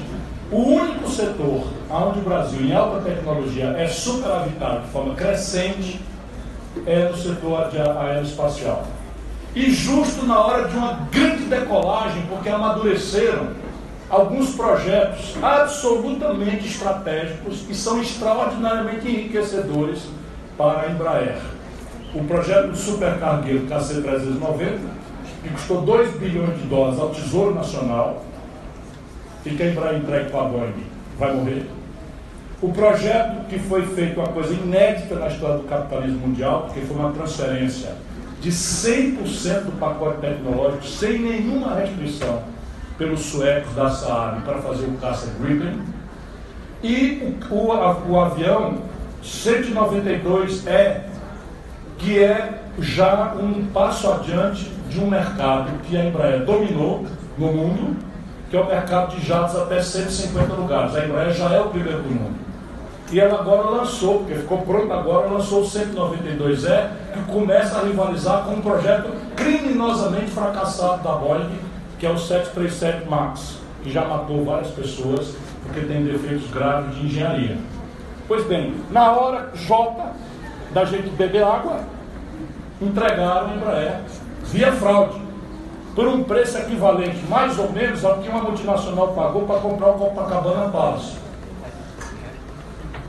E por um preço equivalente ao que a Natura brasileira pagou para comprar a Avon. Por aí você vê que tem caixa 2 lá fora, porque não é razoável. Só a encomenda do, do, do a encomenda do KC390 é uma fila de 20 bilhões de dólares. 20 bilhões de dólares venderam por 5. Então, esta coisa aí, o Bolsonaro, eles estão fazendo. Essa agenda, o leilão do pré-sal está marcado para novembro, o país todo catatônico.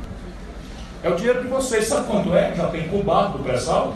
20 trilhões de reais. Sabe a renúncia fiscal que eles fizeram para mudar a lei de partilha para a Shell? Dá um trilhão de reais em 10 anos. Mais do que o sacrifício da, da, da extinção da, da Previdência Social para os pobres. Então é um país que está sendo destruído, saqueado. Pela primeira vez eu me preocupo com a questão da identidade nacional, da soberania brasileira, porque tem coisas mais graves. Por exemplo, nós já houvéramos rejeitado no passado o apetite norte-americano pela base de Alcântara, acabaram de entregar. O Brasil assumiu o vice-comando do Comando Sul das Forças Estratégicas Norte-Americanas. Ora, os norte-americanos não têm território ao sul do Equador. Essa força ao sul é porque eles consideram no modelo de defesa deles que a América do Sul, e o Brasil especialmente, é deles um protetorado. Só que essas andas, general Heleno, esse bando idiota, bando imbecil, ladrão, entreguista, né, vão distribuindo aí quem é quem, porque esses nove generais, para mim, têm morro de vergonha de ser brasileiro. Com, com eu tenho vontade de devolver as comendas militares que eu recebi todas, as mais altas patentes, vendo o que eles estão fazendo. Pois bem, esses imbecis não percebem que se nós aceitarmos passivamente a lógica americana de que nós somos um protetorado deles, para que ter forças armadas no Brasil? Se vai entregar o petróleo para multinacional estrangeira, para que ter marinha? Como que vem para cá roubar cana-de-açúcar de Pernambuco? Percebe? Aí aceita fazer manobra militar com os americanos na Amazônia. Isso é que vocês têm que se preocupar. Eu estou falando, falando com todos os S e R's, mas essa meninada do Bolsonaro, isso é orientado por um camarada chamado Steve Bannon, que é uma figura do mal, cuja tarefa central hoje é desmoralizar o Papa Francisco para preparar o papado cripto-reacionário. Isso aqui não é nada de paranoia, vocês podem ir na internet olhar, chama Steve Bannon. Vocês assistam um documentário no Netflix que chama Privacidade Hackeada. Então esse camarada que está aí por trás dessas fraudes do Brexit, da, da eleição do Trump e, aqui da eleição do Bolsonaro. Então, dinheiro de fora, sujo, impulsionamentos clandestinos a partir da Espanha, com dinheiro de empresas corruptas de Israel, enfim, tudo isso está bem mapeado, eu tenho todos os dados disso, estou tentando ver se a justiça brasileira sai da sua omissão criminosa em relação a essas coisas, porque senão não tem democracia. Você imagina um camarada como eu acreditar que vale a pena ficar 15 dias fora de casa, 3 em casa, 15 dias fora de casa, 3 em casa, falando feito maluco, enchendo o saco de vocês e tal, por quê? Porque eu acredito que aqui está o voto, o eleitor, o cidadão, que vão ajudar o país a construir um caminho. Se amanhã eu perco essa crença, se eu, se, eu, se eu, deixo de acreditar na democracia, de que o impulsionamento de WhatsApp, que vai inventar uma, picada, uma, uma piroca, né? uma madeira de piroca, para mexer com a religiosidade, com a moral do nosso povo, explorando o equívoco do identitarismo exacerbado de uma esquerda que perdeu o norte, então, isso tudo é um drama que a gente tem que fazer. E essa meninada é muito, muito tosca, muito boçal, mas eles aprenderam o princípio. Qual é o princípio? Se você está num estresse muito grande, num certo universo de valores, crie uma manobra diversionista para trocar o universo de valores onde você está perdendo. Então vamos lá, o Crivella fez recentemente duas, dois movimentos.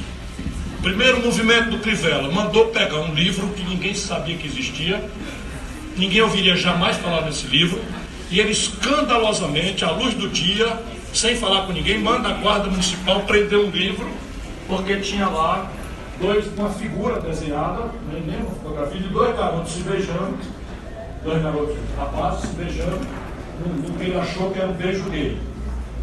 Vocês acham que isso foi uma burrice? Não foi não.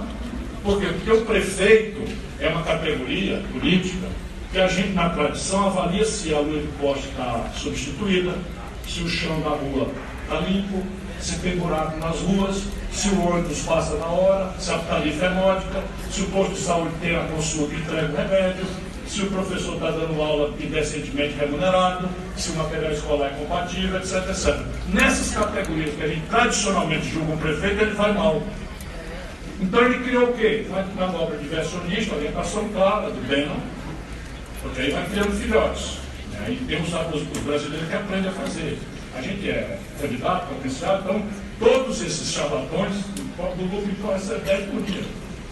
Então, nós sabemos aqui metadados, meta big data, nós agora não temos mais que fazer convencer ninguém. Nosso negócio agora é montar um esquema pegar os dados do Facebook e fazer impulsionamento de mensagem, porque todo mundo é gado, se a gente apertar no botão tal, o camarada vai dizer branco, se apertar no botão tal, o cara vai dizer preto, e assim você vai ganhar eleição. Então, virou essa coisa. Então, o que, que ele faz? Ele propõe uma categoria outra. Agora não é mais o prefeito do buraco, da luz, do, do transporte, do ônibus, etc.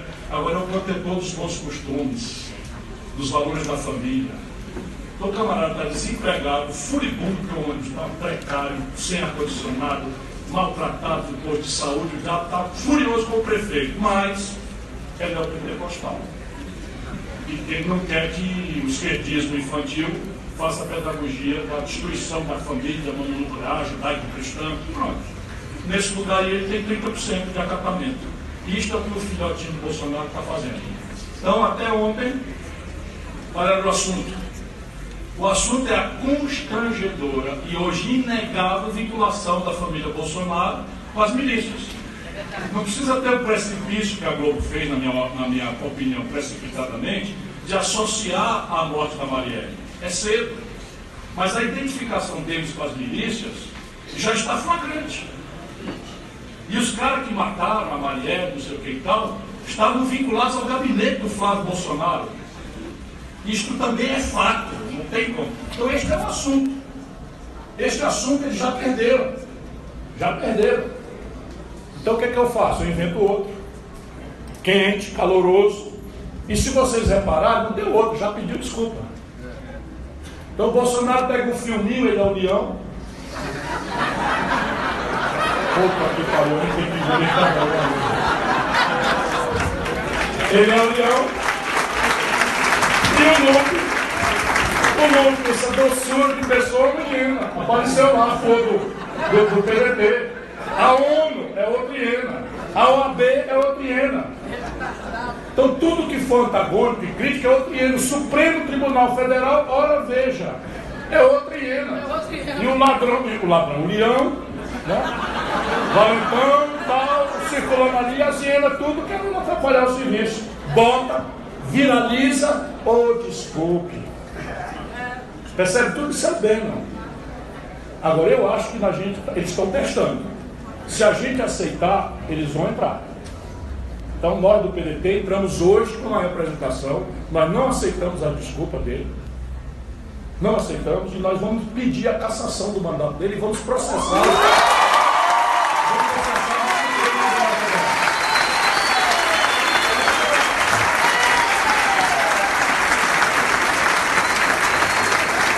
Transfiro com absoluto merecimento essa generosas palmas para o autor da iniciativa, meu caro amigo presidente Carlos Luz, com a primeira hora a nossa política. É preciso duas coisas. Esse eu fui cumprido na resposta. Eu definitivamente me apaixonei pela história. A gente não pode cair no jogo. O que está em jogo é a economia política. É o modelo de país. Isso é o que está em jogo é se nós vamos fazer a privatização dos Correios para que a encomenda chegue agora para vocês aqui em Macaé por 4, 5, 6 vezes. Por quê? Porque os Correios fazem subsídio cruzado. É se nós vamos aceitar, como estamos aceitando, sem nem nos informar, que eles vão entregar uma empresa de processamento de dados como o SERPRO, que simplesmente processa todas as declarações de imposto de renda Atenção vocês, que, ou, que algum amigo que faça alguma coisa esquisita com cartão de crédito de noite ou de tarde, em algum lugar que não seja propriamente o tempo da igreja e tal. Tudo isso vai ficar registrado para uma empresa multinacional vender. Porque sabiam que dados passou o valor de petróleo no mercado mundial? Então privatizar o SERPRO. Peraí, em nome de quê? Quantos tostões nós vamos garantir com essa privatização? Agora, está me lembrando aqui, Casa da Moeda. Espera um pouco. Quantos tostões o Brasil vai arrecadar com a Casa da Moeda? E nós vamos agora ter uma multinacional, porque privatizar no Brasil significa entregar o capital estrangeiro, ou mesmo ao capital privado, o lugar onde se faz a moeda do país. Quantos países fazem isso no mundo? Qual é a razão? A quem interessa? A que projeto nós estamos servindo com esse conjunto de providências? Mas no limite, petróleo. No mundo do petróleo é 80% estatal, 20% um cartel internacional. Nenhum país do mundo autossuficiente em petróleo, autossuficiente, entrega para o capital privado, muito menos estrangeiro, seu petróleo. Nenhum. E a explicação também é óbvia. Sabe quanto é o custo de produção de um barril de petróleo da Petrobras? Já com os abusos e impostos juntos, 40 dólares. Sabe quanto é que a Petrobras está cobrando em Voz 6 o barril? A especulação diária de Roterdã, que nesse momento está em 80 dólares. Aí esse lucro de dobrar, dobrar o custo do barril, esse lucro, vai todo para remunerar o acionista. O Fernando Henrique entregou, sem direito a voto, a maioria esmagadora do capital não votante da Petrobras aos bancos. Aí a Petrobras tem 18 bilhões de dólares de lucro no semestre de, de reais, 18 bilhões de, de lucro. E isso tudo é distribuído para os bancos, acionistas minoritários, enquanto o cidadão que sai do Rio Grande do Sul com uma carga faz um plano de frete, quando chega na Bahia, não dá mais para voltar com o carro. Porque nós estamos dolarizando. Duque de Caxias, de vocês aqui, a refinaria está 30% parada. E as refinarias da Petrobras estão 30% paralisadas, está enferrujando, está depreciado. E o Brasil está importando quase 300 milhões de barris de gasolina, óleo diesel, gás de cozinha e querosene de aviação do estrangeiro. 80% dos Estados Unidos. Percebe, meu irmão? Isso é o teu país. O nosso país. Então repare agora, nós que podíamos fazer processar nossa gasolina, nosso óleo diesel em real, estamos processando em dólar. Aí o dólar sai de 3,75 quando o Bolsonaro tomou posse para R$ 4,20, como deu agora há pouco tempo, vai tudo para gasolina. Para quem ganhar dinheiro nas costas do motorista de táxi, do miserável que está no Uber, do, do, do, cidadão de classe média que usa o carro para trabalhar, do cara que usa mal para motocicletas e do caminhoneiro, do taxista. É isso, aqui senhor nós queremos servir. E não é para dar prejuízo, não, hein? Se a gente cobrar os 40 dólares de barril, já com tudo dentro, o Brasil ganha uma fortuna, pode reduzir o preço na bomba e ainda ganhar muito dinheiro, pegando essa, apropriando esse, esse pedaço aí através de uma CID, que é uma contribuição é, de intervenção do domínio econômico, que poderia financiar, por exemplo, a retomada de 24 mil obras paradas em 24 meses. Eu me odeio porque eu não ganhei essa eleição. Se eu tivesse ganho essa eleição, olha, você não sabe como é que estava diferente o Brasil hoje.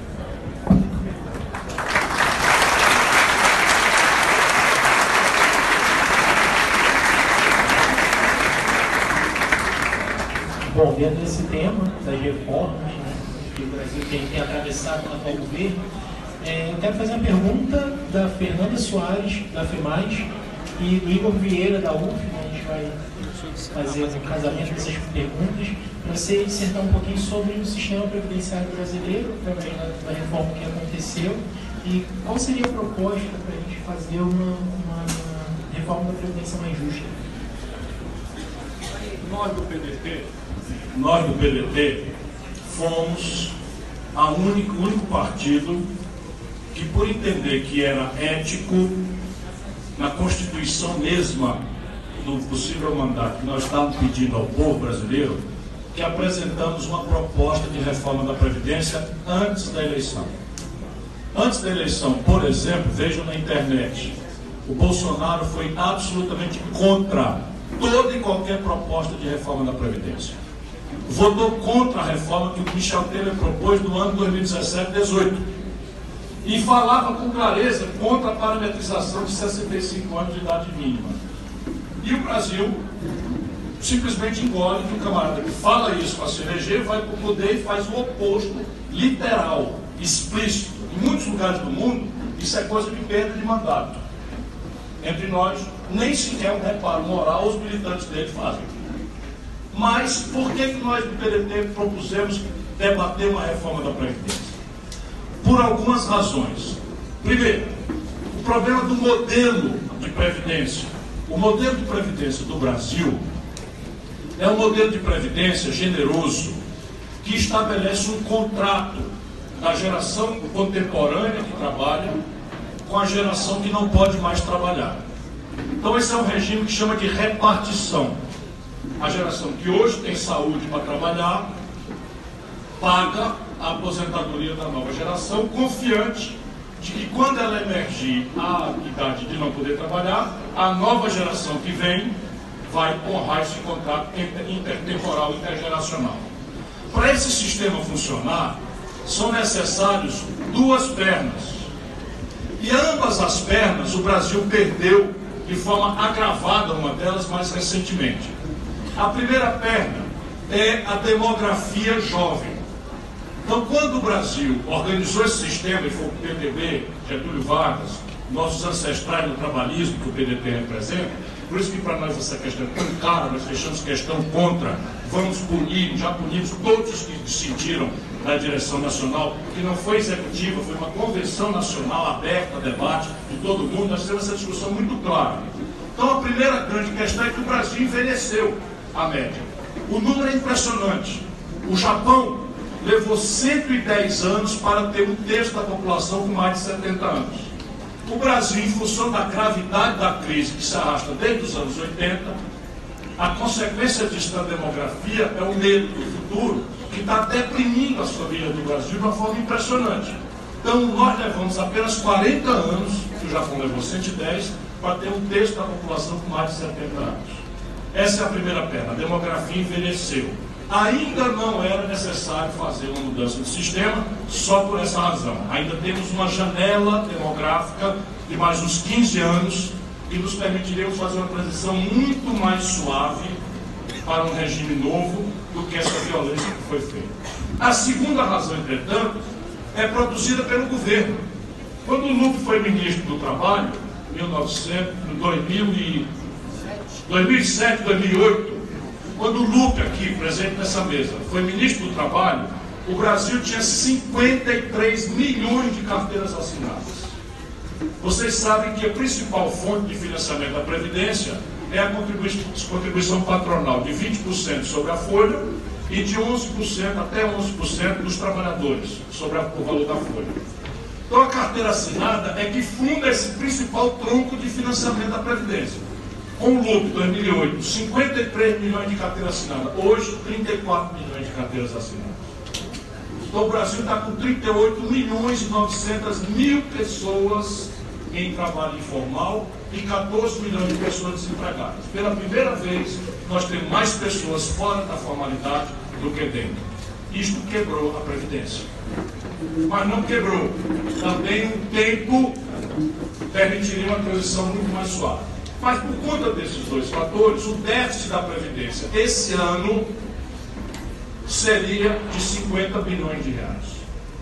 Muito dinheiro? Muito dinheiro. Mas um trocado para um país como o Brasil que nos dava pelo menos tempo para amadurecer uma grande dinâmica internacional de, de repactuação do Pacto Previdenciário de Seguridade Social, para não ser uma coisa de cima para baixo e, e, hostil aos mais fortes.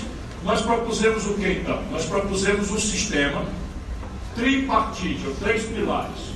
O primeiro pilar seria uma garantia de renda mínima equivalente a um salário mínimo para todos os brasileiros, independentemente de poderem ou não terem podido contribuir para a Previdência Social. Fora do orçamento da Previdência, correndo a conta do Tesouro Nacional. Está aqui em direção a um novo programa de renda mínima que terá que ser criado à luz da absoluta não empregabilidade em 10, 15, 20 anos. Haverá toda uma geração imensa de brasileiros inúteis para o mundo do trabalho que vai surgir dessas décadas para frente. Eles não estarão capazes de se retreinar, de se reinserir, e é preciso garantir uma renda de dignidade e cidadania para essas pessoas. O segundo pilar seria a manutenção de um regime de repartição, porém subordinado a um teto. que garantidos os direitos adquiridos de todo mundo que está hoje, portanto nós não precisamos ter pressa, não há razão nenhuma para ter pressa, nós garantiríamos os direitos adquiridos da transição de todo mundo e pactuaríamos um teto de 5 mil reais. Se nós fizermos isso, 84% dos brasileiros ficariam cobertos. O terceiro pilar ofereceria, por adesão voluntária, um regime de capitalização que muda o sistema. Ao invés da geração que trabalha hoje pagar a geração do futuro, como nós estamos, essas duas pernas vão se agravar, a, a demografia e a idade mínima e a, e a formalidade, nós estamos propondo um regime de uma espécie de caderneta de poupança compulsória, em que eu garantir a minha aposentadoria de 5 mil reais pelo regime de repartição, se eu quiser ter mais, eu voluntariamente contribuo para um fundo de capitalização público com contribuição patronal e sob controle dos trabalhadores. E obrigado a associar esta montanha de dinheiro, que já começou o FUNPRESP, que é uma coisa parecida, que o Lula já criou para o servidor público federal, já tem aí quase 100 bilhões de reais. Só que está na especulação financeira. Nossa ideia era fazer isso ser uma ferramenta de investimento para, por exemplo, os trabalhadores do Correio comprar o Correio. Aí você faria uma privatização que não seria uma privatização internacionalizando entregando ao privado, mas ao coletivo de trabalhadores que, com o fundo de pensão deles próprios, pagariam o controle acionário disso, se fosse o caso, para dar um exemplo prático do que é que nós estamos imaginando. Esse é o sistema que nós propusemos para o debate. O que é que faz o Bolsonaro? O Bolsonaro desconsidera o problema do sistema, desconsidera as abissais diferenças das pessoas e faz o seguinte: 83 de cada 100 reais de sacrifício vão pesar sobre as pessoas que estão no regime geral de previdência social, que são aqueles que ganham até 3 mil reais de salário. Porque o Brasil hoje tem três sistemas, fora o sistema complementar de pré-vida, o Brasil funciona como eu mais ou menos falei aqui. O primeiro sistema é o sistema geral, é o regime geral de previdência social, todos os trabalhadores estão aí. Aí tem o sistema do servidor público, os regimes especiais, e tem o regime dos militares. E aí vejam como é a perversidade. No regime geral de previdência, o déficit por cabeça é de R$ 1.400 por cabeça ano. Então, se você fosse olhar o déficit, pegando a massa do regime geral, o déficit no fim do ano é R$ 1.400 por pessoa por ano. Quando você pega os regimes especiais do setor público, especialmente legislativo e judiciário, o déficit é de 26 mil reais por ano por cabeça. O Bolsonaro não mexe nisso aqui. E quando você pega os militares, o déficit por cabeça é de 127 mil reais por cabeça por ano. O Bolsonaro agravou isso aqui. Inclusive esses canalhas, desses generais de pijama que estão com ele aí, esse general é dele, é o canalha mor, espero que ele tome conhecimento, que eu estou chamando ele de canalha mor, porque foi o único que, inclusive, disse lá que era para pensar como fazer o AI-5. Esse babaca foi o único. Até o Jair Bolsonaro, o pai, diz, disse logo que não podia ir, mas esse babaca, canalha, né, que está aí né, pensando que o céu é perto, nós vamos nos ter com ele mais cedo ou mais tarde, pois este canalha está defendendo o seguinte: sabe o que eles fizeram? Quebrando a estrutura da hierarquia das Forças Armadas brasileiras, deram um aumento de 75% para os generais e deixaram os oficiais baixos, praças, sargentos, cabos e soldados praticamente sem reajuste nenhum. Estão fazendo isso agora, está sendo votado e a grande mídia não diz nada. Bajulando essa, essa, essa plutocracia, esse baronato, que é a associação de generais vendidos com, com o liberalismo calhorda que está implantado no Brasil.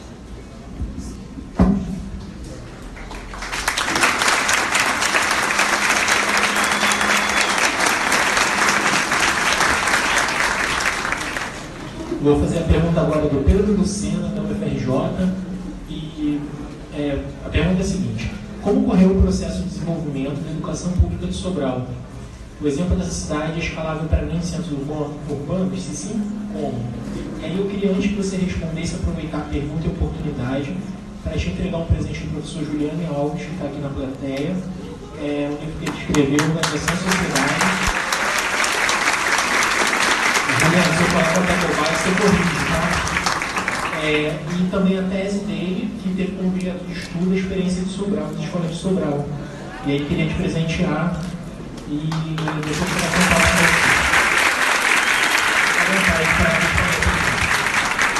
A nossa obsessão, eu sou mais velho da turma, e eu estimulo uma, uma, uma meninada aí, e ajudo, e treino e tal, e é uma meninada grande. Nós temos lá uma aliança de 30 partidos, olha lá, 30 partidos, e nenhum é empresário, nenhum é dono de televisão, nenhum é dono de rádio, e todos fazem política por amor ao aplauso. Então, e temos, temos tido esse aplauso generoso, eu nunca perdi uma eleição no Ceará, e agora o nosso governador, é um aliado nosso, o PT, tirou 80% dos votos, e o meu irmão, que foi o pioneiro desse negócio de educação em Sobral, tirou 80% dos votos do senador mais votado do Brasil. E olha que a oposição lá é dura, não é negócio de, de brinquedo, não. Então vejam, a explicação é muito mais simples do que pode de novo se supor. E sim, a resposta é todas as práticas estão manualizadas e elas são absolutamente replicáveis em qualquer universo. Porque é bom que se diga, Sobral é uma cidade de 210 mil habitantes encravada no semiárido do Nordeste brasileiro. Se você tiver um endereço da maior demografia pobre do Brasil, Sobral está ali, na, no ambiente da maior pobreza demográfica do Brasil. Sobral não é uma cidade pobre por algumas peculiaridades. Essa obsessão minha com indústria não é teórica. Eu libertei a minha cidade da agricultura primária de subsistência, porque quando eu fui governador, eu sou de lá, eu consegui industrializar a cidade. Então hoje nós somos exportadores de calçado maior do Brasil. É, essa sandália Raider, Melissa, não sei o que, tudo são feitas lá. Eles produzem 300 milhões de pares e exportam quase 70 milhões de pares a partir de Sobral. Empregam na melhor hora, agora tudo está meio deprimido, 26 mil conterrâneos meus. Ajudaram a fazer uma revolução que eu pedi a eles que estabelecesse uma condição de emprego que era o primeiro grau na época, o primeiro grau completo, porque no imaginário do povo do interior sofrido, lá atrás, não havia diferença prática entre ser ou não letrado. Compreende? O cara, especialmente fora de faixa, já adulto, frequentar uma escola para fazer o quê? Depois de aprender a ler, a escrever, a mudar a vida dele, não mudava em absolutamente nada, porque não havia oportunidade, porque tudo que ele sabia fazer era plantar milho, feijão, espiar para o céu rezar para São Pedro mandar chuva, a cada cinco anos três não vem, e se der tudo certo ele vende a preço de nada e come mal e porcamente, então não fazia muita diferença. Então a ideia, e aqui começa a coisa, você não pode imaginar que as emergências populares, sendo graves como são, a educação vai ser uma exigência de primeira hora do nosso povo. Ela é, mas ele não explicita na marketagem, quando se faz os planos de campanha, você pergunta, o povo vai falar de violência, de saúde, de emprego, de emprego, saúde, de segurança, e, enfim, moradia. A educação vai aparecer lá no oitavo lugar. Então ficou esse jargão, todo político em educação e tal, e a tradução disso na orçamentação é nula, não muda nada.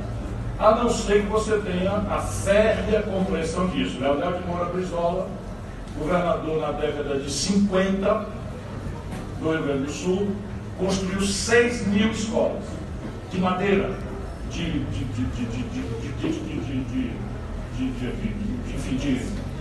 malha, de, tijolo, de diabo fosse.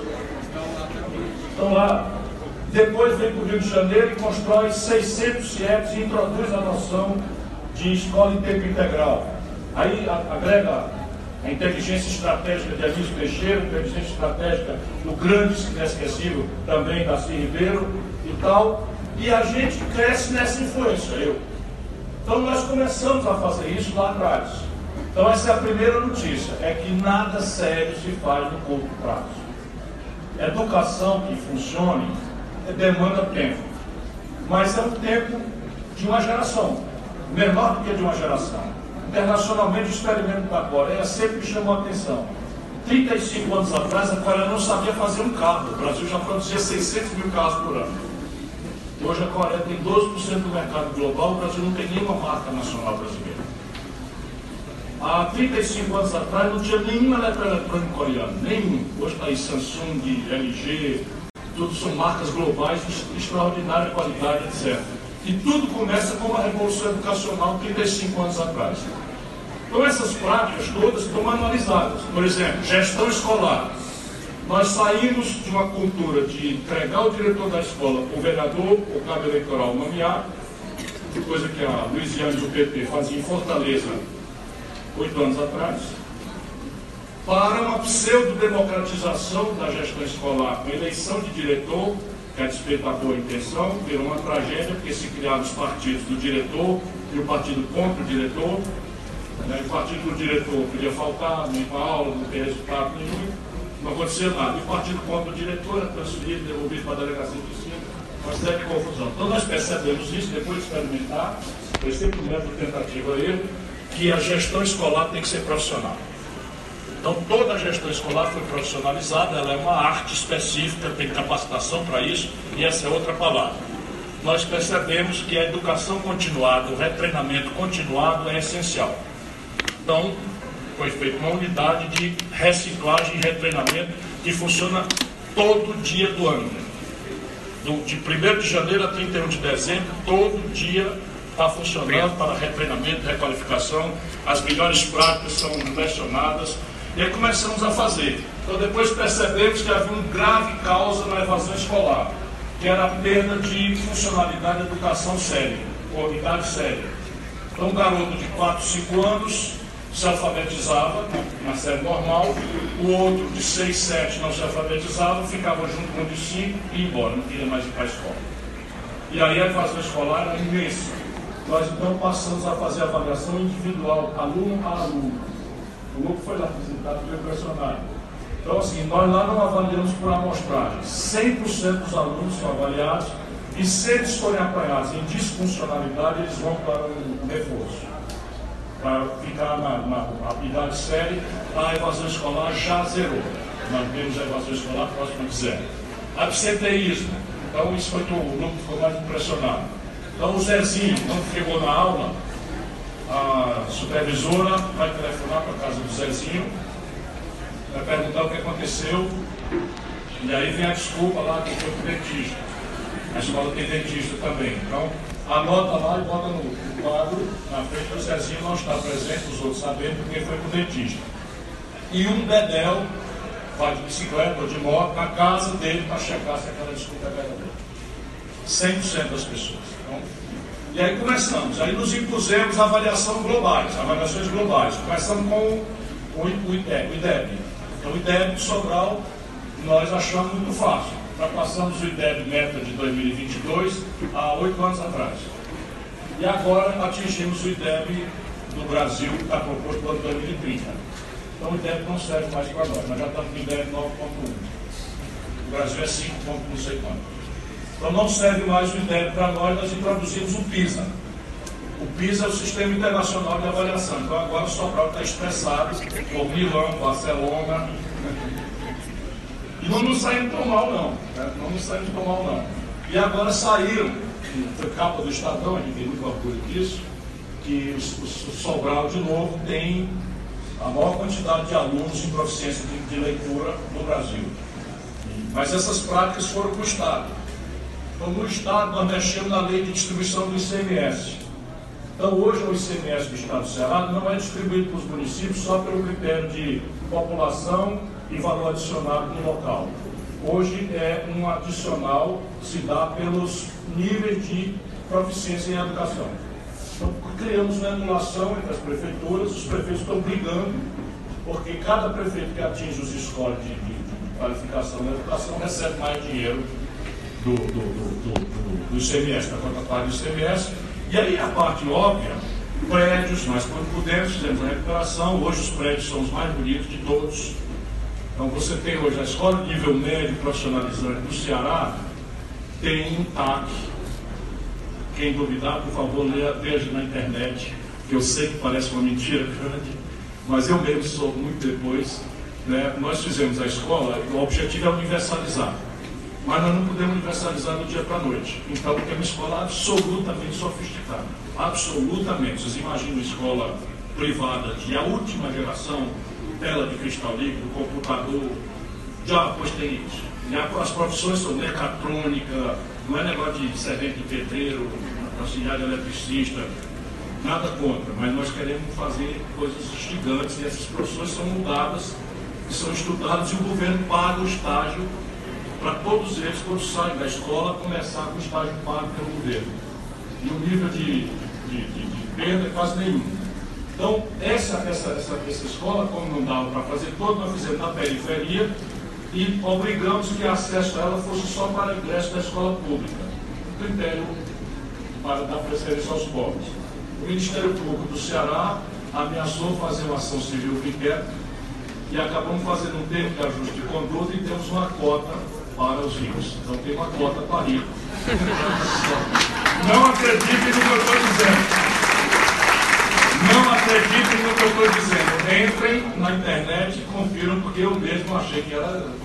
Aí eu disse, pulou. O único defeito agora é que a modéstia foi espancada de lá por tempo.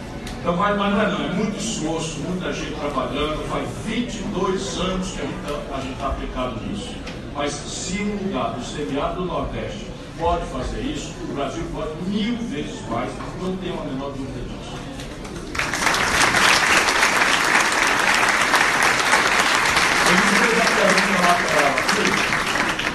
Que, que, que deve ser a parada. Ele perguntou, federalizar a educação? Sim e não. O, o, o, federalismo moderno é o federalismo de integração. Então, qual é a ideia que nós temos no nosso programa? A nossa ideia é criar um fundo muito mais volumoso do que o Fundeb e outro para o nível médio e fazer com que esse fundo, parte dele, seja acessada por aqueles municípios que tiverem as melhores práticas. E estabelecer um regime que nós fizemos lá e funciona muito bem, nós fizemos hoje no Ceará, em que a melhor escola na avaliação adota a pior escola. A melhor escola tem prêmio, tem festa, nem são lindas as festas, é uma emulação, é um clima, é uma coisa. Dá gosto ver, dá gosto testemunhar isso, dá gosto. A meninada tem um projeto de vida, meu projeto de vida e tal. Todo caboclinho ali que não tive a chance de nada.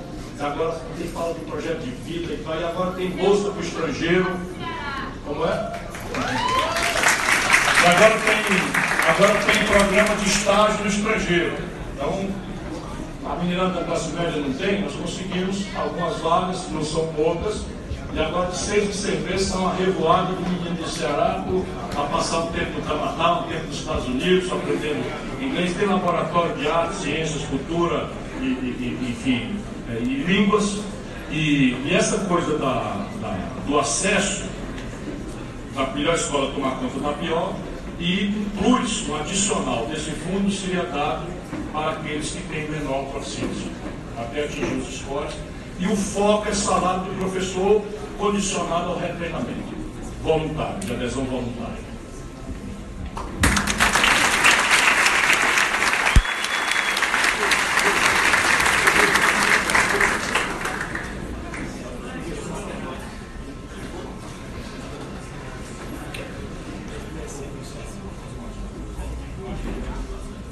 Vou segurar 30, 30 segundinhos aqui só para trocar o, a energia aqui do ponto de apoio.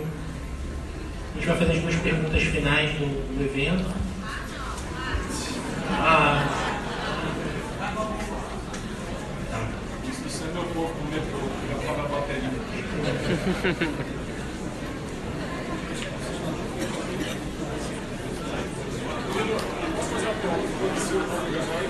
Nós pode, enquanto está consertando História. História. Conheci o professor Gilberto, nós temos amigos em comum. Professor Gilberto, tudo bom? É... Ciro, eu, eu sou um cara que nasceu para tudo dar errado. Nasci numa comunidade com uma violência altíssima, muito desencorajado pelo meu próprio pai. Né? Ah, ele, ele foi o, o meu maior impulsionador no sentido contrário, porque ele dizia que eu ia ser mais um ali, vagabundo, marginal e etc. Né? Então eu venho de uma família desestruturada. Eu sou a cara da, da ralé brasileira. Né? Eu tenho muito orgulho de ter vindo da ralé. Né? Antes que eu esqueça, eu vou me filiar ao PDT. Opa, seja eu tenho muito orgulho desse partido. Seja bem-vindo.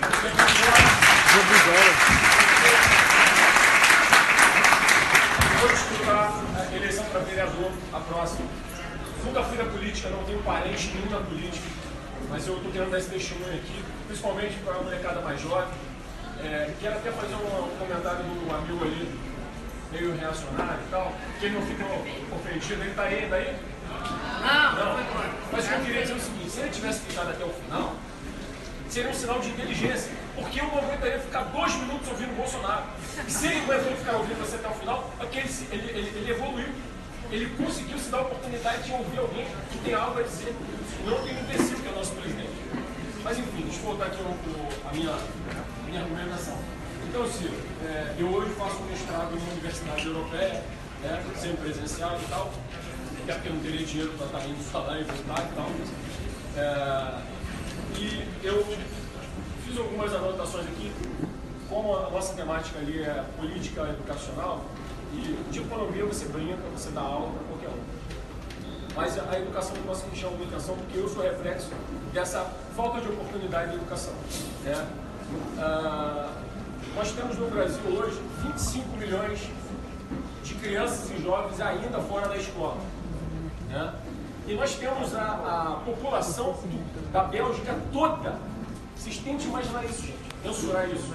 A população da Bélgica toda de analfabetos dentro desse país. Em torno de 12 milhões de habitantes. Isso é uma vergonha. Isso é uma vergonha para a quinta maior economia do mundo. Só para dar uns dados para vocês, a Argentina tem 98% da sua população alfabetizada. Olha a distância de recursos, tamanho, tudo que a Argentina tem para nós. E a Argentina está lá na frente. Cuba, então, os idiotas que falam, vai para Cuba. Se você for analfabeto, for para Cuba, vai ser, alfabet- vai ser alfabetizado. Que vá para Cuba, vai ser alfabetizado. Cuba é o único país do mundo que tem a vacina contra o câncer do pulmão. Nem o Canadá, nem os Estados Unidos, nem a, nem a Austrália tem uma vacina para câncer do pulmão. Cuba tem. Companheiro, vou Então, pedir para você concluir a pergunta, porque já tem mais duas e já está estourado o nosso tempo. Perfeito. Ciro, é o seguinte, é, eu quero é, ser um colaborador para a sua eleição em 2022. Diretamente, mas eu quero ser um colaborador. Quero prestar um pouco da minha inteligência com algumas coisas que eu estou estudando sobre o comportamento político e a minha experiência de 22 anos andando dentro de favela, como vendedor. Eu sou professor, mas 22 anos da minha vida foi andando dentro de favela Companheiro, vou pedir para você e eu quero interagindo com as pessoas. É o seguinte, como que a gente vai furar? furar? Eu estou achando as minhas respostas, mas eu quero que você dê a sua. Como que a gente vai furar essa barreira? Primeiro, da mídia, da grande mídia que não te quer. Por causa do mercado. Por causa do mercado. Mas, embora que eu sei que você vai permitir o mercado dentro das regras que devem existir. Mas eles querem o Dória, eles querem o, o, o Botox, eles querem o Botox, eles querem o Dória, que é um engomadinho, que é um, um lobista, lobista, o Ciro sabe muito bem disso. Resumindo, resumindo. Então, como que vai se furar toda essa grande mídia e, e outra? Nós precisamos atingir o povão, principalmente as profissões, as representações de profissões, pedreiros, mototaxistas e tal, que a gente tem que conversar com esse povo. É o seguinte, companheiro, É isso. só. Muito obrigado a você, você me comove. É, seja muito bem-vindo. No Brasil, era o país de maior capilaridade social do mundo. Era um país que permitia que alguém, como Lula, uma geração saiu do pau de arara e vira presidente da República. Essa porta está se fechando a porta que você, a fresta que você passou de nascer num ambiente terrível de desestruturação familiar, que é a vida real do nosso povo. 76% das famílias pobres brasileiras são chefiadas por mulheres abandonadas pelos homens. E, e a capilaridade social, ou seja, a possibilidade de alguém nascer pobre, mudar de classe, está se fechando de uma forma muito selvagem no Brasil. Mas a pergunta é como fazer para furar. A primeira questão é o seguinte, não, não se queixar. O marinheiro não pode ir para o mar se queixar nas ondas. O marinheiro vai para o mar para atravessar. E assim, eu, o que é que eu vou fazer? Eu vou fazer assim, quinta-feira, Macaé, sexta-feira, o FRJ, sábado, São Paulo, domingo, São Paulo. Segunda, Brasília. Pensa uma cara de novo. o que eu estou fazendo é isso. Então, o que, que eu estou querendo fazer? Eu estou querendo criar uma corrente de opinião. Uma corrente de opinião. E eu sou muito animado porque tem, uma, tem um verso do, do meu conterrâneo Ednardo, que foi uma música que fez muito sucesso, e eles faziam muitas metáforas para criticar a ditadura, e ele tem um verso que diz assim: Eles são muitos, mas não, não sabem voar. Então, essa é a questão. Eles são muitos, mas não sabem voar. Só para você ter clareza, essa elite, a grande mídia, o baronato financeiro, não queria o Bolsonaro, não. Opa! Não queria o Bolsonaro, não. Eu estava lá, eu vi. Eles queriam, fizeram o diabo para confinar o debate entre o lulismo desmoralizado e o Alckmin. Todos os dinheiros, todas as estruturas, todos os tempos de televisão, todos os editoriais. Eu me lembro que eu fui numa entrevista na TV Gazeta e aquela Ana Lídia, boa, não é maldade, eu disse assim, seu Gomes, seu Gomes, você queria muito o apoio do Centrão, o Centrão foi embora. O Lula impediu que o PSD e o PCB ficassem com você. E aí, Ciro Gomes, Geraldo Alckmin já ganhou? Resultado, eu ganhei do Geraldo Alckmin em São Paulo. E eu fui só o terceiro lugar. Porque tem um elemento, tem um elemento absolutamente incontrolável, que é o nosso povo. Só, só para finalizar, essa camisa aqui eu no dia da eleição. Aí, que maravilha. Beleza.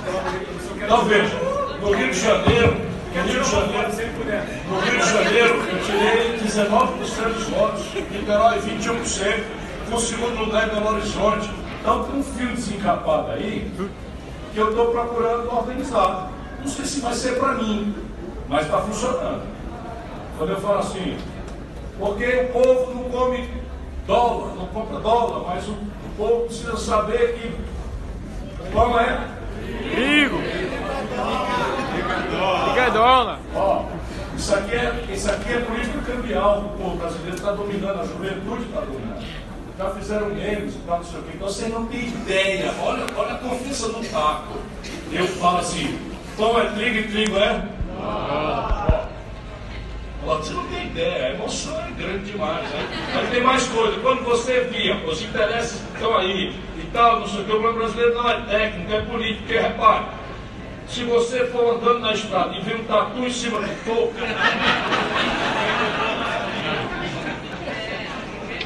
alguém? Alguém botou em cima. Tá tudo sob toco.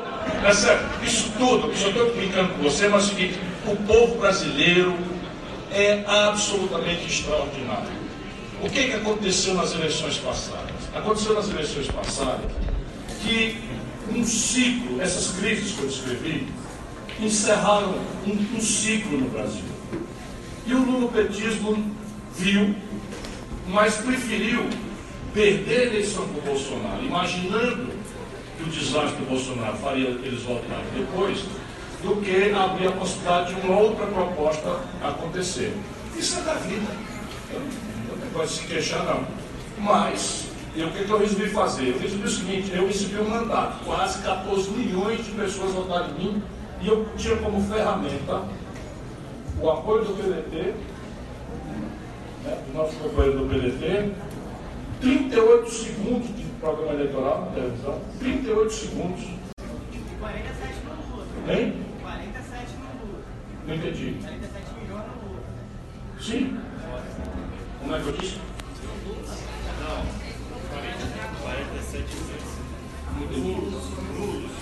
Sim, eu estou dizendo só que, apesar de tudo, eu tirei 14 milhões de votos no ambiente de ódio, de passionalismo, especialmente aqui para baixo. Aí é o seguinte, um camarada achar que 70% do eleitorado do Rio de Janeiro é fascista, é um grosseiríssimo equívoco. O que aconteceu no Rio foi que, isso que eu expliquei, né?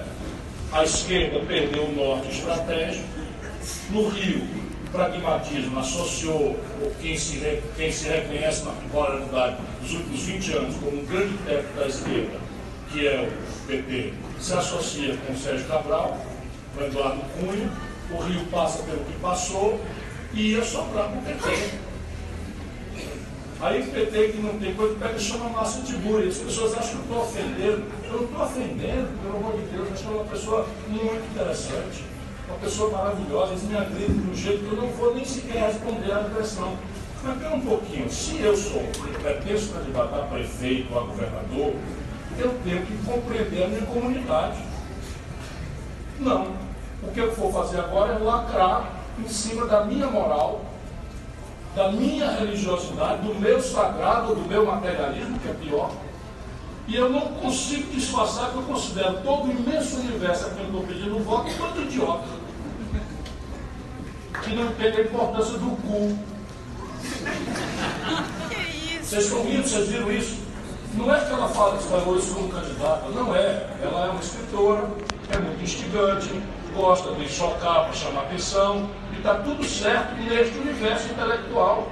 Tudo certíssimo. Minha ex-mulher dizia que eu tive que fazer uma opção, ou eu era cientista político ou era militante. Porque eu, como cientista político, cometo esses desativos. Por exemplo, fazer esse argumento aqui é muito mais uma preocupação para iluminar.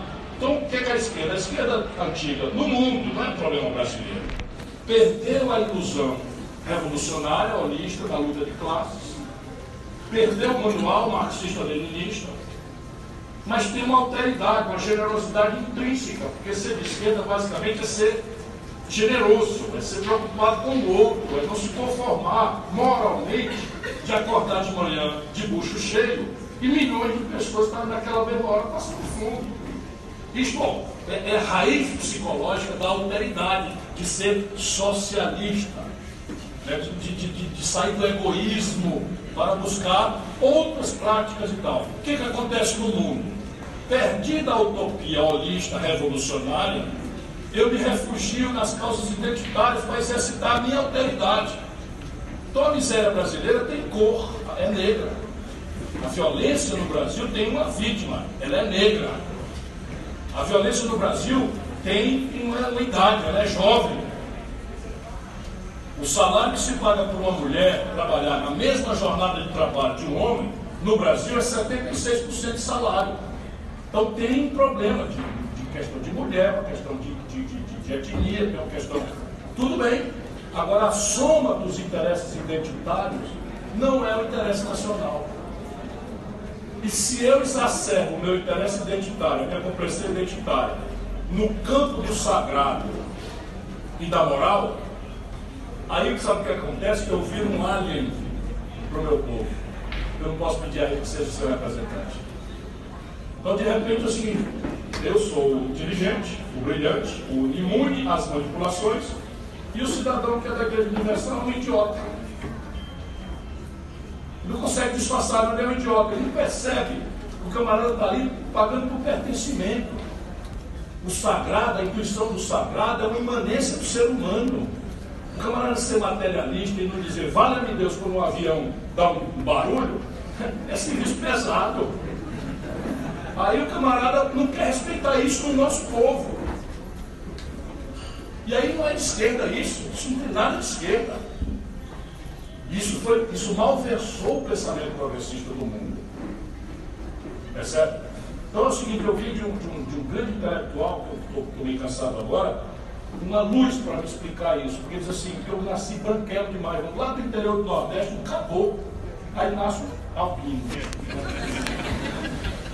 E aí tem a cara, a cara de barão, né? Não? Mas me chama de coronel, por quê? Ele me chama de corrupto, de incompetente, não, é coronel porque eu venho do Nordeste. E tem esse jeito, essa, essa cor da pele e tal. Mas esse intelectual, alguém me ajuda aqui com o nome dele? O Vicente me deu branco. Aquele intelectual lá na USP. Não, ele foi o seguinte, ele é muito, ele é negro e muito sofisticado intelectualmente. Aí ele disse o seguinte, a diferença entre identidade, que é necessária, e identitarismo, que é a deformação da identidade, olha a luz do cara, olha o gênio. Eu tenho na minha vida ele, um intelectual da USP, sofisticado negro. E tem a ver com Pelé. O Pelé me ajudou muito a afirmar a minha identidade e aí eu extrapolar todas as coisas que você descreveu que me empurraram para baixo, para fora, para não crescer, para não ser ninguém, porque eu era um negrinho, porque eu isso, porque eu não sei o que tal, discriminado. Eu chegava, as pessoas ficavam com medo de mim. Mas o Pelé, eu via na televisão o Pelé bajulado pelos reis, rainha do mundo inteiro, e aquele negrão socando, socando o vento, com cara de vitória, disse: É para lá que eu vou. Eu vou me fazer respeitado por reis e rainhas do mundo, não sei o que e tal. E ele, portanto, foi essencial para mim, dizia o professor. Como é o nome? Ah, Tá, estou citando ele no meu livro, porque foi, ele me deu uma luz importante. Aí ele disse assim, aí eu chego nos movimentos que defendem a questão negra e tal, escolhendo o Pelé. Porque o Pelé nunca fez o discurso o Silva mesmo, pronto, Silva mesmo, desculpa professor, isso é um gênio, não, não posso, só porque estou cansado. Ele diz, então, os movimentos negros escolhendo o Pelé. Porque o Pelé não faz o discurso, o Pelé não vai na reunião, o Pelé não se filiou a nenhum dos movimentos, o Pelé não foi bandeira negra, o Pelé não serve na, na, na política e tal. E ele disse, pouco me importa. Eu não estou interessado no discurso do Pelé. Porque o discurso do Pelé talvez falhe ao identitarismo, mas a identidade minha, ele me ajudou a extrapolar e eu hoje sou um acadêmico do topo, do topo, do topo da academia do mundo, no Brasil, na USP. Pelo Pelé, pelo exemplo, que ele diz, eu quero ser isso aí, um cara negro que é respeitado e bajulado por reis e rainhas. Isso a gente precisa aprender com humildade, para respeitar o nosso povo. Sabe? Senão a gente fica intelectual nos auditórios, conosco, conosco mesmo. Eu escolhendo o cabo da Igreja Universal, o cabo da Igreja Universal se zanga comigo e volta no Crivella. Lindo papel, fresco, disparado o melhor cabo, e quem ganha eleição é o Witzel. Quem ganha eleição é o Crivella. Muito esquerda isso, maravilhosa esquerda, que conversaram com, o Freixo sobre isso. Muito esquerda isso aí. De repente, o Rio de Janeiro, uma concentração de intelectual, de artista por quilômetro quadrado. Que eu conheço, talvez Hollywood tenha artista, mas não tem intelectual, técnico, engenheiro como o Rio. 70% vota no Bolsonaro, do Witzel e no Crivella. E a esquerda não tem uma responsabilidade por isso? Oh, tem, é muita.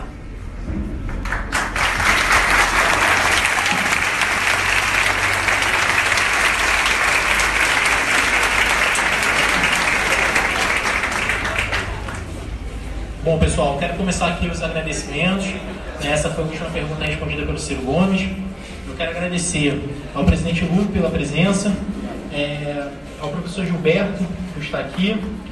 Eu quero agradecer à professora Roberta da UFRJ, por ter sido, já não está mais presente, mas mandem um recado por ter sido tão bacana com a gente na organização desse evento, ter cedido tanto material aí para a gente é, participar e principalmente a presença do professor Ciro Gomes, que hoje nos deu uma aula. Eu queria agradecer em especial a presença de vocês, que estão aqui até esse horário, no calor, sob ataque do fascismo, da falta de democracia, e queria encerrar também com um pedido. As cadeiras são alugadas, é, o trabalhador está aí para recolher. Se a gente pudesse separar em blocos de 10, todo mundo ajudar,